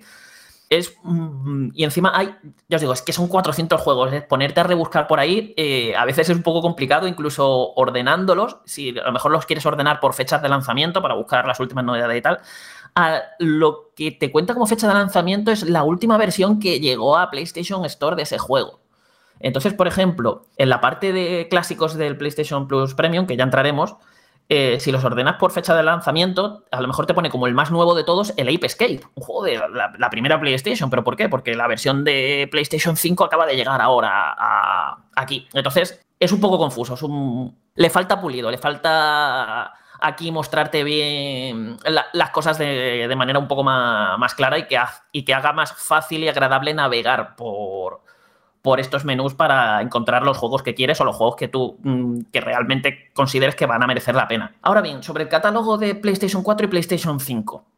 Una de cal y una de arena. A ver, de entrada yo creo que si te, aca- te acabas de comprar una PlayStation 5 o si eres de los que se ha comprado una PlayStation 5 y como cuestan 80 euros los juegos de lanzamiento de, de Sony y tal, ah, no te has podido permitir hacerte con alguno, con muchos de ellos, creo que este ser, creo que esta suscripción te puede merecer la pena porque incluye cosas como Demon Soul Remake, eh, Returnal, Ghost of Tsushima Director's Cut, el Spider-Man Miles Morales, que son juegos que siguen todavía a su precio completo y, y que bueno, considerando que, que algunos de ellos cuestan 80 euros, mm, con que pagues tu PlayStation Plus que te estabas pagando ahora y le sumes 40 euros al año, mm, te estás ahorrando ahí mucho dinero y estás pudiendo jugar a, a todos estos juegos que creo que muchos de ellos son muy representativos de lo que es PlayStation 5 a día de hoy.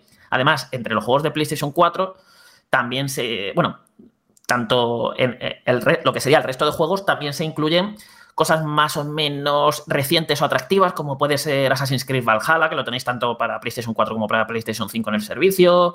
Tenéis también cositas como el Marvel Guardianes de la Galaxia. Hay cositas ahí interesantes que si vas rascando vas encontrando. Además, lo que sería el catálogo de exclusivos de PlayStation 4 eh, está prácticamente todo lo gordo todo lo, mm, lo fundamental, lo clave que Sony hizo con sus estudios First Party eh, para PlayStation 4. Ahí vais a tener el de Las Guardian, vais a tener Uncharted 4, vais a tener también eh, el God of War mismamente. Ya digo, tenéis ahí todo lo clave de. prácticamente casi todo lo clave que hubo en PlayStation 4. Falta alguna que otra cosilla, pero hay juegos muy representativos de, de esa consola ahí.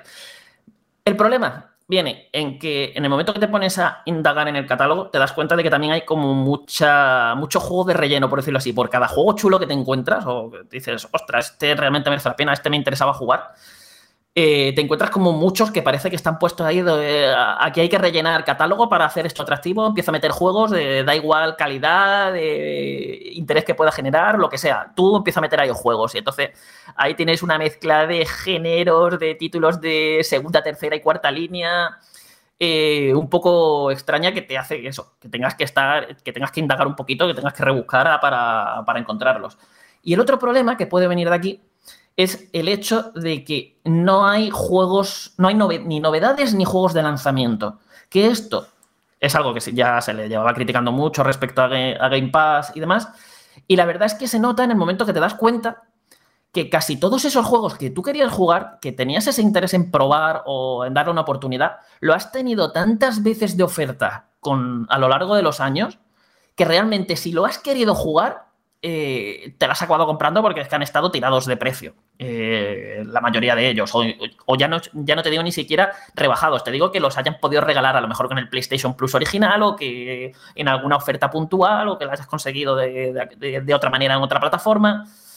Entonces es como que le resta mucho valor, porque estás teniendo juegos eso que ya te están dando todo lo que, casi todo lo que ha terminado ya su ciclo de vida comercial y que si dejaste pasar... mm, a ver, también estoy hablando falta de interés, pero a lo mejor en aquel, en aquel entonces no te has podido hacer, pero si ahora estás un poquito mejor como para pagarte esta suscripción, lo mismo sí que te has hecho con esos juegos que te interesaban.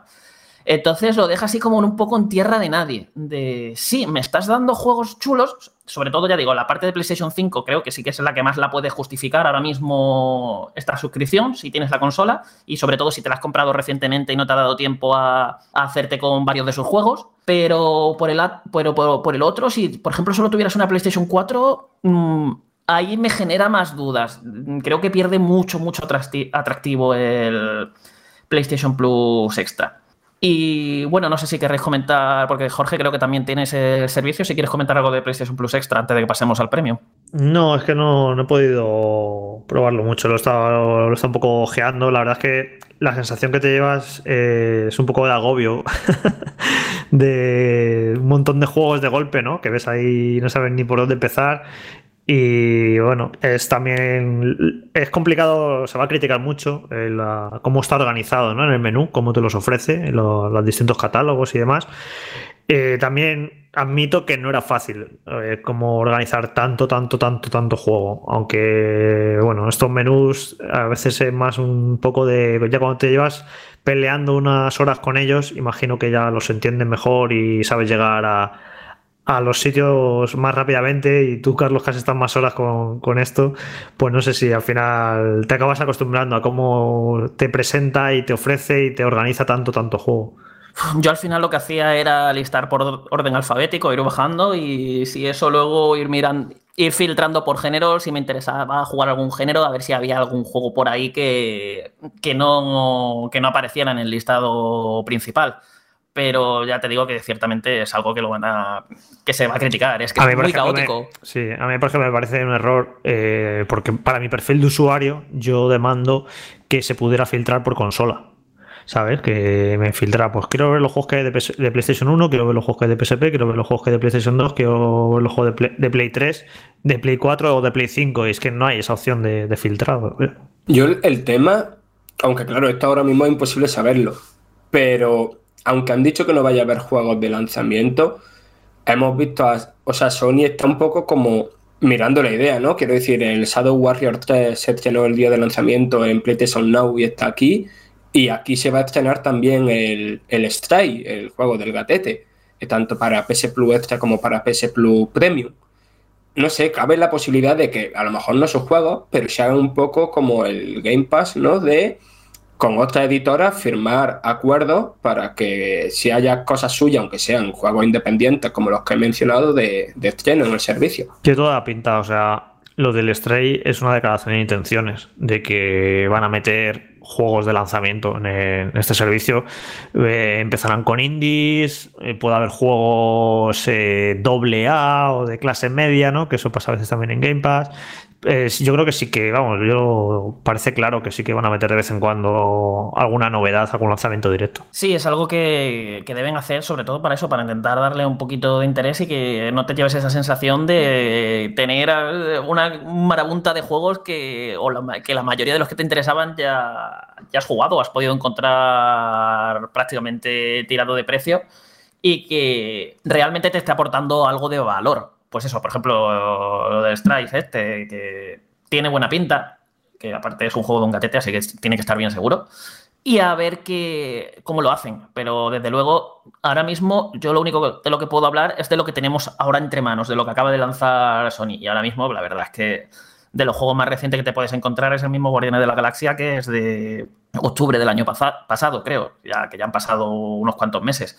Así que a ver cómo va gestionando esto Sony para, para eso, para darle ese interés extra que le quiere dar. Y bueno, vamos pasando a PlayStation Plus Premium porque de aquí sí que tengo, iba a decir bastante que hablar, pero es que también tengo bastante que rajar, porque la verdad es que mm, es como la parte del servicio que más me ha decepcionado. Porque tiene, eh, porque vale, es de PlayStation 4 y PlayStation 5, ya os digo, ahí te pones a buscar y tienes juegos bastante chulos. Que bueno, ya que no hayas jugado, que hayas podido jugar, que te haya podido interesar o no, y que ahora a lo mejor lo veas en el servicio y dices, uy, pues lo voy a probar a ver qué tal. Puede pasar, eso depende mucho de cada persona, su, situación, su situación y sus gustos y, y muchas cosas que, en las que no voy a entrar. Pero PlayStation Premium, lo que venía eh, su gran atractivo, que era, es el nivel más caro de todos, creo que son 120 euros al año. Su gran atractivo era que por fin iba a traer eh, como de vuelta los grandes clásicos de todas las generaciones de, PlayStation, que íbamos, mm, no se iba a, iba a, permitir jugar en PlayStation 4 y PlayStation 5 a juegos de PlayStation 1, de PlayStation 2, de PlayStation 3, de, de PSP. Y bueno, lo que, lo que me he encontrado es un poco... Bueno, a ver, para empezar, PlayStation 1. El catálogo de juegos que ofrece ahora mismo me parece paupérrimo. O sea, no es nada representativo de lo legendaria que fue esa consola, de la de juegazos que tuvo. Que sí, que hay cositas interesantes. A mí, por ejemplo, pues me ha, me ha gustado poder volverle a dar al primer Waylands, al eh, rejugar el Toy Story 2, que era un plataforma 3D que, me gustó mucho en su día, o el, o el Ape Escape mismo, que fue un juego bastante curiosete en su día, pero es que no hay mucho más donde rascar. Tienes por ahí el Resident Evil Director's Cut, el Siphon Filters, pero ya os digo, es muy poca cosa, muy poco representativa. Eh, mm, vamos, para darle atractivo a esto, tendrían que haber sacado un catálogo de clásicos de PlayStation 1 bastante más abultado y con cosas mucho más potentes, que, ade- que además estaba, estaban disponibles en PlayStation 3, PSP y PlayStation Vita, que tenían un catálogo de clásicos bastante chulo para comprar en PlayStation Store. Y ya os digo, se, se me ha quedado muy cojo, pero es que el problema es la propia emulación de estos juegos, que deja mucho que desear. Eh, en el sentido de, de entrada, todo lo que han traído son versiones PAL, que eso significa que todos los juegos van a 25 FPS. Que sí, Sony acaba de ha prometido que va a lanzar las versiones americanas para que podamos jugarlas a 60 Hz, unos 30 FPS en condiciones y, y no juguemos con ese frame rate tan regulero, que además en algunos vídeos incluso eh, de los juegos tiene eh, un stuttering brutal, o sea, es como un rendimiento que no... eso no termina de, de ir fino cuando debería de ir eso finísimo en una PlayStation 5, por ejemplo, que es donde he estado probando yo todo esto. Luego, los propios formatos de las opciones de formato de pantalla que ofrece, algunas están completamente rotas. O sea, es decir, de, no, no muestran el formato de pantalla que te están indicando o no lo muestran de forma correcta. O sea, hay algunos incluso en los que estruja la imagen y se ve como, no sé, ya, ya os digo, súper estrujada, súper mal. Las opciones de vídeo, de filtros, son muy básicas. Hay una que es simplemente pues, un, casi sin, uno sin filtro, que es el, pre- predeterminado, uno que le pone un filtro CRT, que sinceramente es de los peores filtros CRT que he visto nunca. O sea, es mm, te cumple para que se vea un poco mejor, pero se debería de ver mucho mejor y encima oscurece demasiado la imagen, eh, para mi gusto. Y luego también está el filtro moderno, que es prácticamente como el predeterminado, solamente que un poco, un poco más oscurito, con los colores un poquito más oscuritos, eh, con un contraste mayor, simplemente. Y no sé, espero que si me recuperas unos clásicos me, los traigas en condiciones, mm, con bien emulados, bien, cuidados, y no esto, que sí. Luego tienes algunas opciones que están más o menos chulas, como la posibilidad de el típico save state de toda la vida, guardar partida en cualquier momento eh, y la puedes cargar también cuando quieras. E incluso tienes una opción de rebobinado, si sois de... Yo, por ejemplo, nunca uso esta opción porque es algo que, que va en cont- como en contra de mis principios y mi orgullo en cualquier juego. Yo, si me muero, me muero, no, no voy retrocediendo para atrás. Pero bueno, es una opción que, sé, que mucha gente va a agradecer y ahí está. Este mismo emulador es el que han usado para los juegos de PSP, que por cierto solamente hay dos juegos de PSP, el Echocron y el Super Stardust Portable. Que los juegos de PSP tienen lo bueno de que sube la resolución a, a 1080, que por cierto no lo he dicho, pero también tienen resolución aumentada los de PlayStation 1, creo que a 1440. Y, ahí al menos se, se ve, o sea, la, imagen se ve muy nítida, lo que pasa que, eso también vais a notar mucho más, o sea, quedan mucho más evidentes los fallos gráficos y los elementos 2D están muy mal, res- o sea, están completamente rescalados y se nota y se ve, vamos, un, borrón. Resident Evil Director's Cut, los escenarios son un auténtico drama eh, ve- verlos, verlos aquí con o sin filtro CRT. Y en PSP pasa que, o sea, es que no tiene sentido lo que han hecho en el filtro eh, con el emulador de PSP, porque han dejado el mismo que el de PlayStation 1. Esto significa que también te da la opción de ponerle el filtro CRT, que dices, ¿para qué le voy a poner un filtro CRT a, la, juegos de PSP? Cuando tenía un tipo de pantalla completamente distinto, tendrías que ponerme otro tipo de filtro que se adapte a lo que era la pantalla de, de PSP. Pero nada, ahí tiene una opción que evidentemente no, no os recomiendo utilizar y menos todavía en las opciones de formato de pantalla cuando la propia PSP ya, ya tenía un formato de pantalla panorámico y aquí es que te pone eh, las opciones para ponerlo en 4 tercios y uh, otras así, que ningún sentido en un juego de PSP. Y luego, para más INRI, dices, bueno, venga, vale, vamos a ver, ¿qué han hecho con PlayStation 2? Pues con PlayStation 2 no han hecho nada, han cogido las versiones de juegos de PlayStation 2 que sacaron en PlayStation 4 de algunos juegos y esos son los que han metido. No vais a encontrar ninguno nuevo. Es decir, vais a encontrar cosas como el, el Dark Chronicle, el Forbidden Siren y el Wheelers 3 y estos que salieron, ya os digo, estos clásicos de PlayStation 2 que les hicieron versiones de, de PlayStation para PlayStation 4 y que además para colmo, algunos de ellos dan problemas gráficos en, PlayStation 5. Por ejemplo, el Primal eh, jugándolo en PlayStation 5. eh, no ha parado de. O sea, tiene todo el rato texturas que parpadean y están corruptas. Así que eh, no se hace agradable de jugar. No le pasa a todos. Hay eh, otro, he probado bastantes, la mayoría funcionan bien, pero hay alguno que otro que, que no. O sea, ni se han molestado en intentar hacer que eso, al menos ahora con el relanzamiento de PlayStation Plus, funcione bien a la gente de, que, que juega ahora en PlayStation 5. Y por último tenemos PlayStation 3, que aquí la gran decepción, que era, bueno, decepción ya se dijo en su día, así que ya el golpe lo teníamos dado, que va, funcionan a través de PlayStation, a través de, de la nube. Ahora, como se ha integrado PlayStation Now dentro de lo que sería este servicio, de hecho, también te da acceso a jugar algunos de los juegos de extra eh, a través de la nube, de los juegos de PlayStation 4. Los puedes jugar también a través de la nube, algunos de ellos, incluso jugarlos desde el PC. Aquí al menos tengo que decir que se juegan bien. O sea, eh, no es lo ideal tener que estar jugando a través de streaming. A mí no, no es algo que nunca me haya eh, hecho especial ilusión, pero se juega bien. No he tenido yo problemas de input lag. He jugado juegos que requieren mucha precisión y los he jugado perfectamente.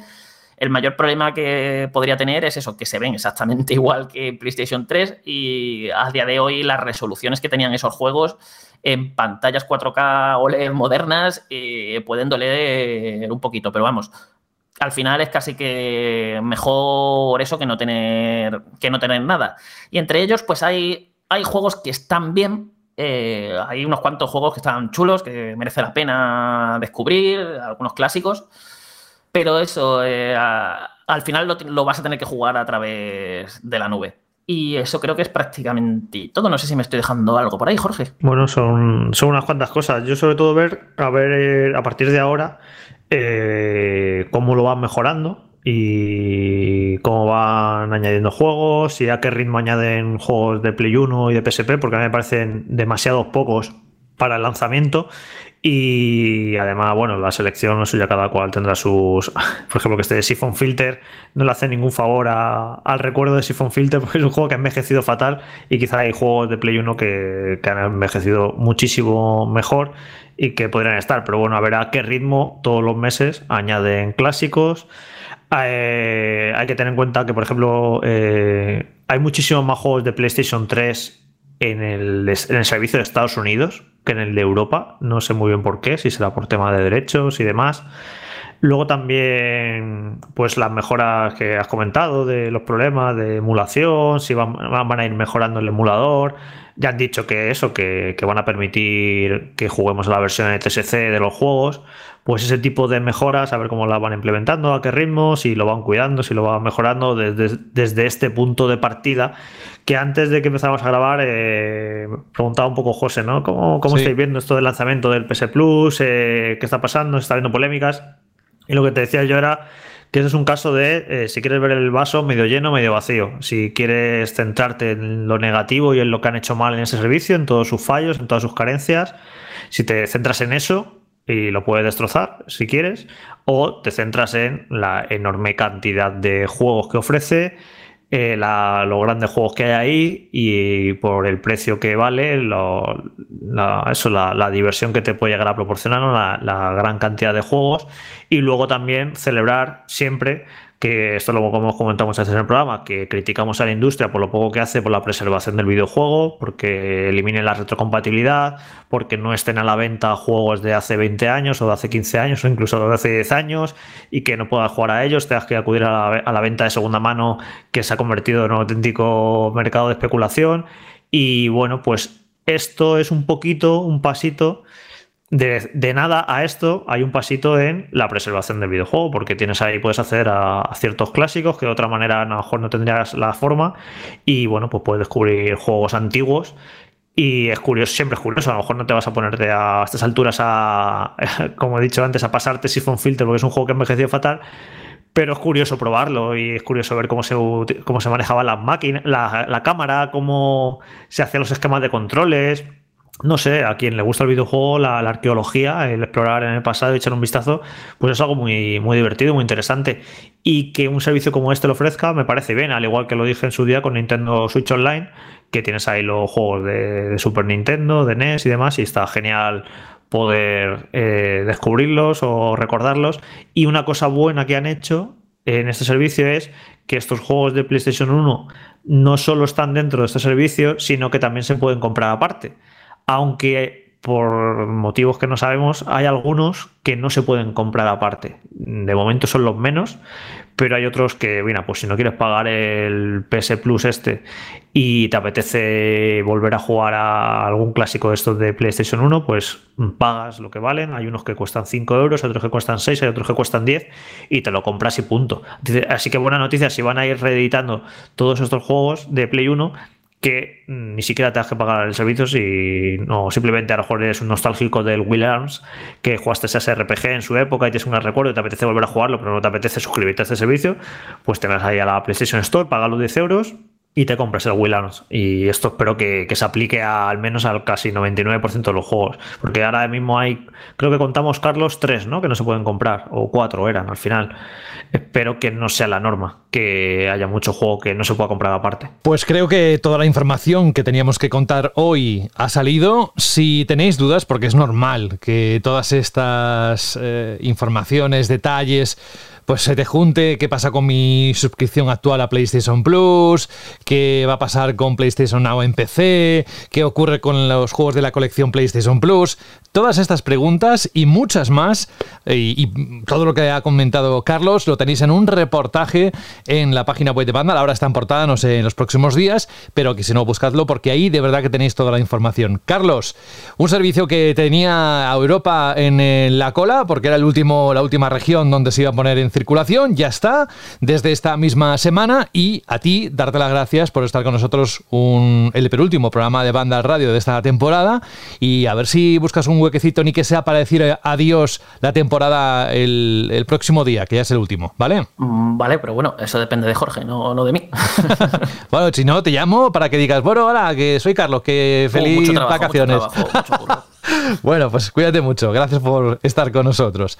Venga, hasta luego. Hasta luego. Y ahora vamos a la última parte, brevemente, del programa, que es la Chirly Pregunta.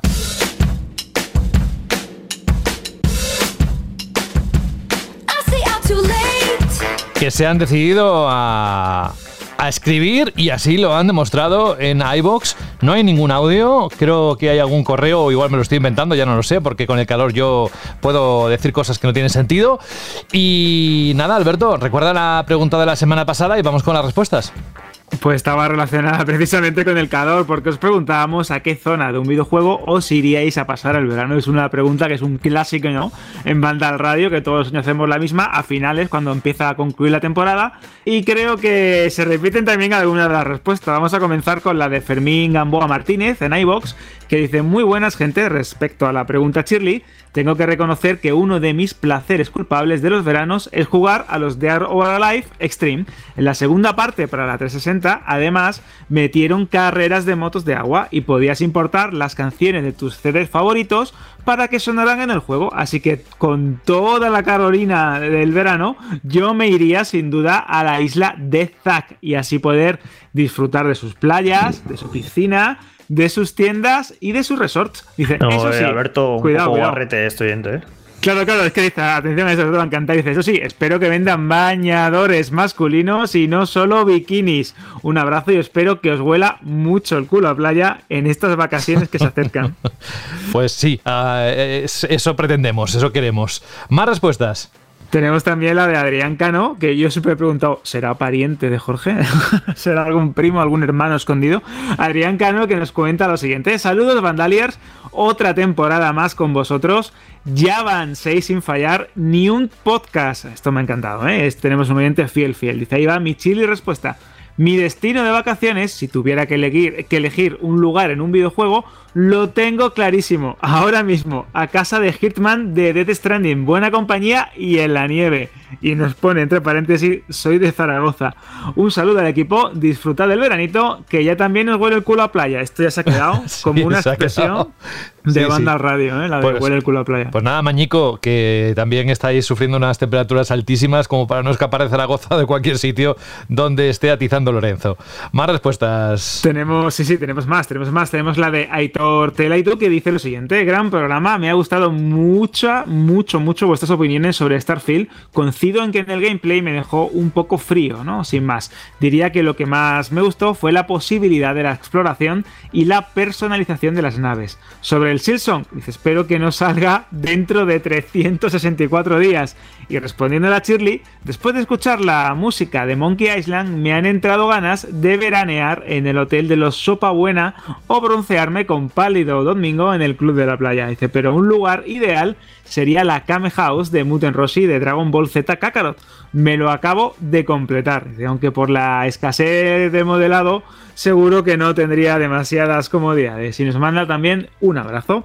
Y ya para finalizar, más allá del comentario de ShuGamer027 que dice que le encantaría ¿no? ir a las playas de Super Mario Sunshine o el de Yu Ominoae que nos dice cómo se pronuncia el nombre que también le encantaría ir a la isla, lógicamente, ¿no? De, de Alive, eh, dice que en julio de 1985 nos comenta que el sitio perfecto sería Skyrim. ¿Por qué?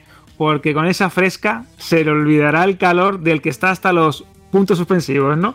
Yo creo que también es un buen lugar ese de Skyrim, pese a que haya dragones, haya bichos, zombies o haya un montón de grupos peleándose entre ellos, o osos gigantes, ¿no? Que también eran muy pesados. Yo creo que es un buen sitio. Pues ahí estaban las respuestas siempre curiosas e imaginativas de los oyentes. Es lo que nos encanta, que ese fair play que, que tenemos eh, para pasarlo bien en la última parte del programa y cerrar con un broche de oro, como siempre, de esta forma. Pero, pero, pero, pero, todavía queda una pregunta más de esa temporada. Y os prometo que le ha estado dando vueltas y vueltas y vueltas y vueltas, parecía un hámster en, la rueda esa, eh, a la cabeza, a ver qué preguntaba como última pregunta de la temporada de, la Shirley. Y a ver, comparte con nosotros qué se te ha ocurrido, amigo.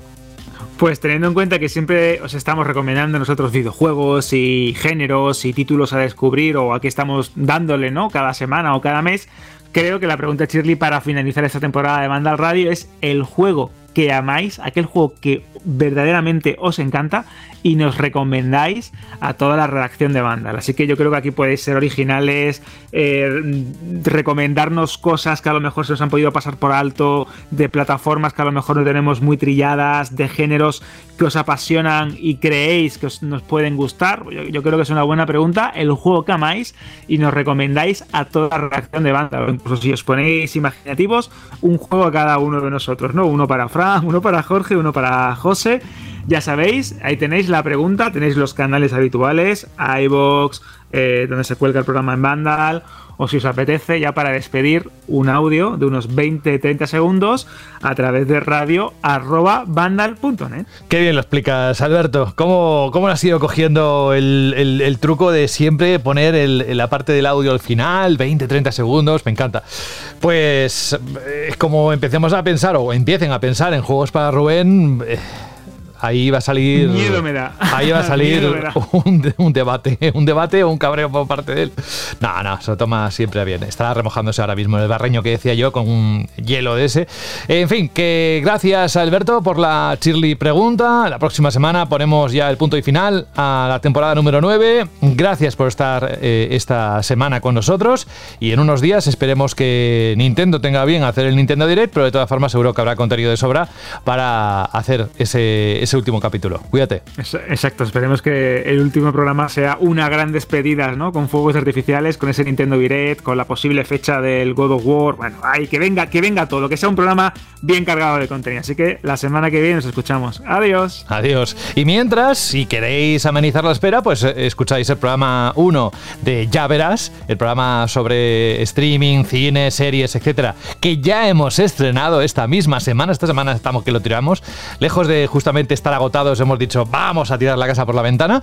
Así que ahí está el capítulo, el episodio de Ya Verás, el número 1. Y gracias. Fran G. Matas, hoy ha sido. Os tengo que contar algo que generalmente esto no se suele decir, pues porque tampoco es que tengamos que contar todo lo que pasa en el programa fuera del micrófono, pero hoy al pobre Fran le ha costado un montón que su equipo le funcionara y, estar con nosotros como se merece en, en este capítulo de Banda Radio. Así que gracias por el esfuerzo, Fran. Un abrazo, no pases mucho calor y hasta dentro de una semana. Nada, sí, cosa que pasa, cambiar de micrófono era micrófono o algo así. ¡Oh! Que... Ahí, siempre dejando. Y antes has dicho una que no me acuerdo, que digo, qué raro que no se haya parado para, para, recalcarlo, pero seguro que lo hiciste de forma intencionada. Seguro que sabes a qué me refiero. Bueno, hoy un abrazo y hasta dentro de unos días, Fran, de verdad. Nada, hasta la semanita que viene y a ver si hay suerte y viene un, un direct cargado de novedades, pero bueno, que no hace falta novedades, con que digan bayoneta tras mañana, ya está. Ya está, hemos hecho todo el programa con eso.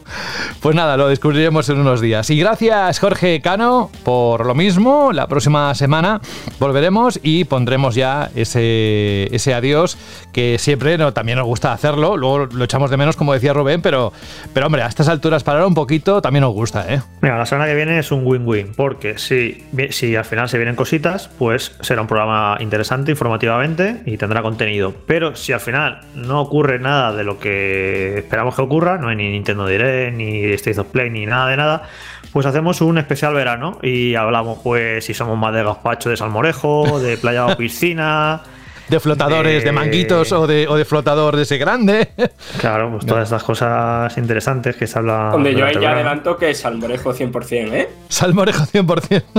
bueno, pues con hielo, sí o no. Pues estas cosas. Qué maravilla. Oye, eh, mira, se acaba la sintonía, pero pongo la canción que nos han pedido y con esto te despido. Hasta la próxima semana. la canción. Sí, muy veraniega. Cuídate. Gracias, con la, la bandurria esa. Venga, hasta luego. con la mandolina. Este, esta música es inconfundible, no solo apareció en el juego a lo largo de sus capítulos, sino también en la película de Silent Hill. De hecho, empieza la película con los primeros acordes de esta pista. Lo pongo de fondo, Juan Carlos M. que nos has pedido esta canción, pero que luego te lo pongo todo entera. ¿eh? Eh, tampoco es que dure mucho, son dos minutos 40, una cosa así. Juan Carlos, como decía, nos mandó un correo ya hace algunas semanas que decía: Hola compañeros de Vandal, después de escucharos durante nueve temporadas, ole tú. He querido entrar a comentar en muchas ocasiones varios temas de, que tratáis en el podcast, pero por falta de tiempo solo puedo escucharos. Bueno, pues ya es bastante. Antes de proponer el tema, quiero dar la enhorabuena a todo el equipo y bueno, gracias también por la parte que dedicas, que no voy a leer porque queda entre tú y yo. Guiño, guiño, Juan Carlos. Dice a continuación, quiero proponer el tema principal de Silent Hill 1, que lleva su mismo nombre, marcó un antes y un después en el jugador que llevo dentro. Gracias y un saludo. Pues hoy estamos grabando esto, precisamente, eh, así que felicidades, Juan, por la parte de Juan, porque hoy es San Juan y Juan también, otro de los implicados en los gustos de Silent Hill que está RQR ahí machacando a ver si vuelve la saga y ese no es otro que nuestro compañero Juan Rubio al que le mandamos un abrazo muy fuerte que sabe que le queremos muchísimo. Juan Carlos, oye, gracias por eh, hacer que con esta canción terminemos el penúltimo programa de Banda Radio de la temporada número 9. Como sabéis, esto fue compuesto por Akira Yamaoka con la mandolina de la que hablaba antes con Jorge, que fue el instrumento principal y bueno, pues es una maravilla. Y así nos despedimos que de verdad que quedan unos días, pero que sabéis que tampoco es tanto el cuando volvemos, porque es que se pasa enseguida entre una cosa y otra, los planes que, mm, que hacemos en verano, y a saber qué ocurrirá la próxima semana. Por mi parte, esto es todo. Un saludo de José de la Fuente, un abrazo, bajo el volumen porque quiero ponerlo desde el principio, y con Silent Hill nos vamos. Adiós.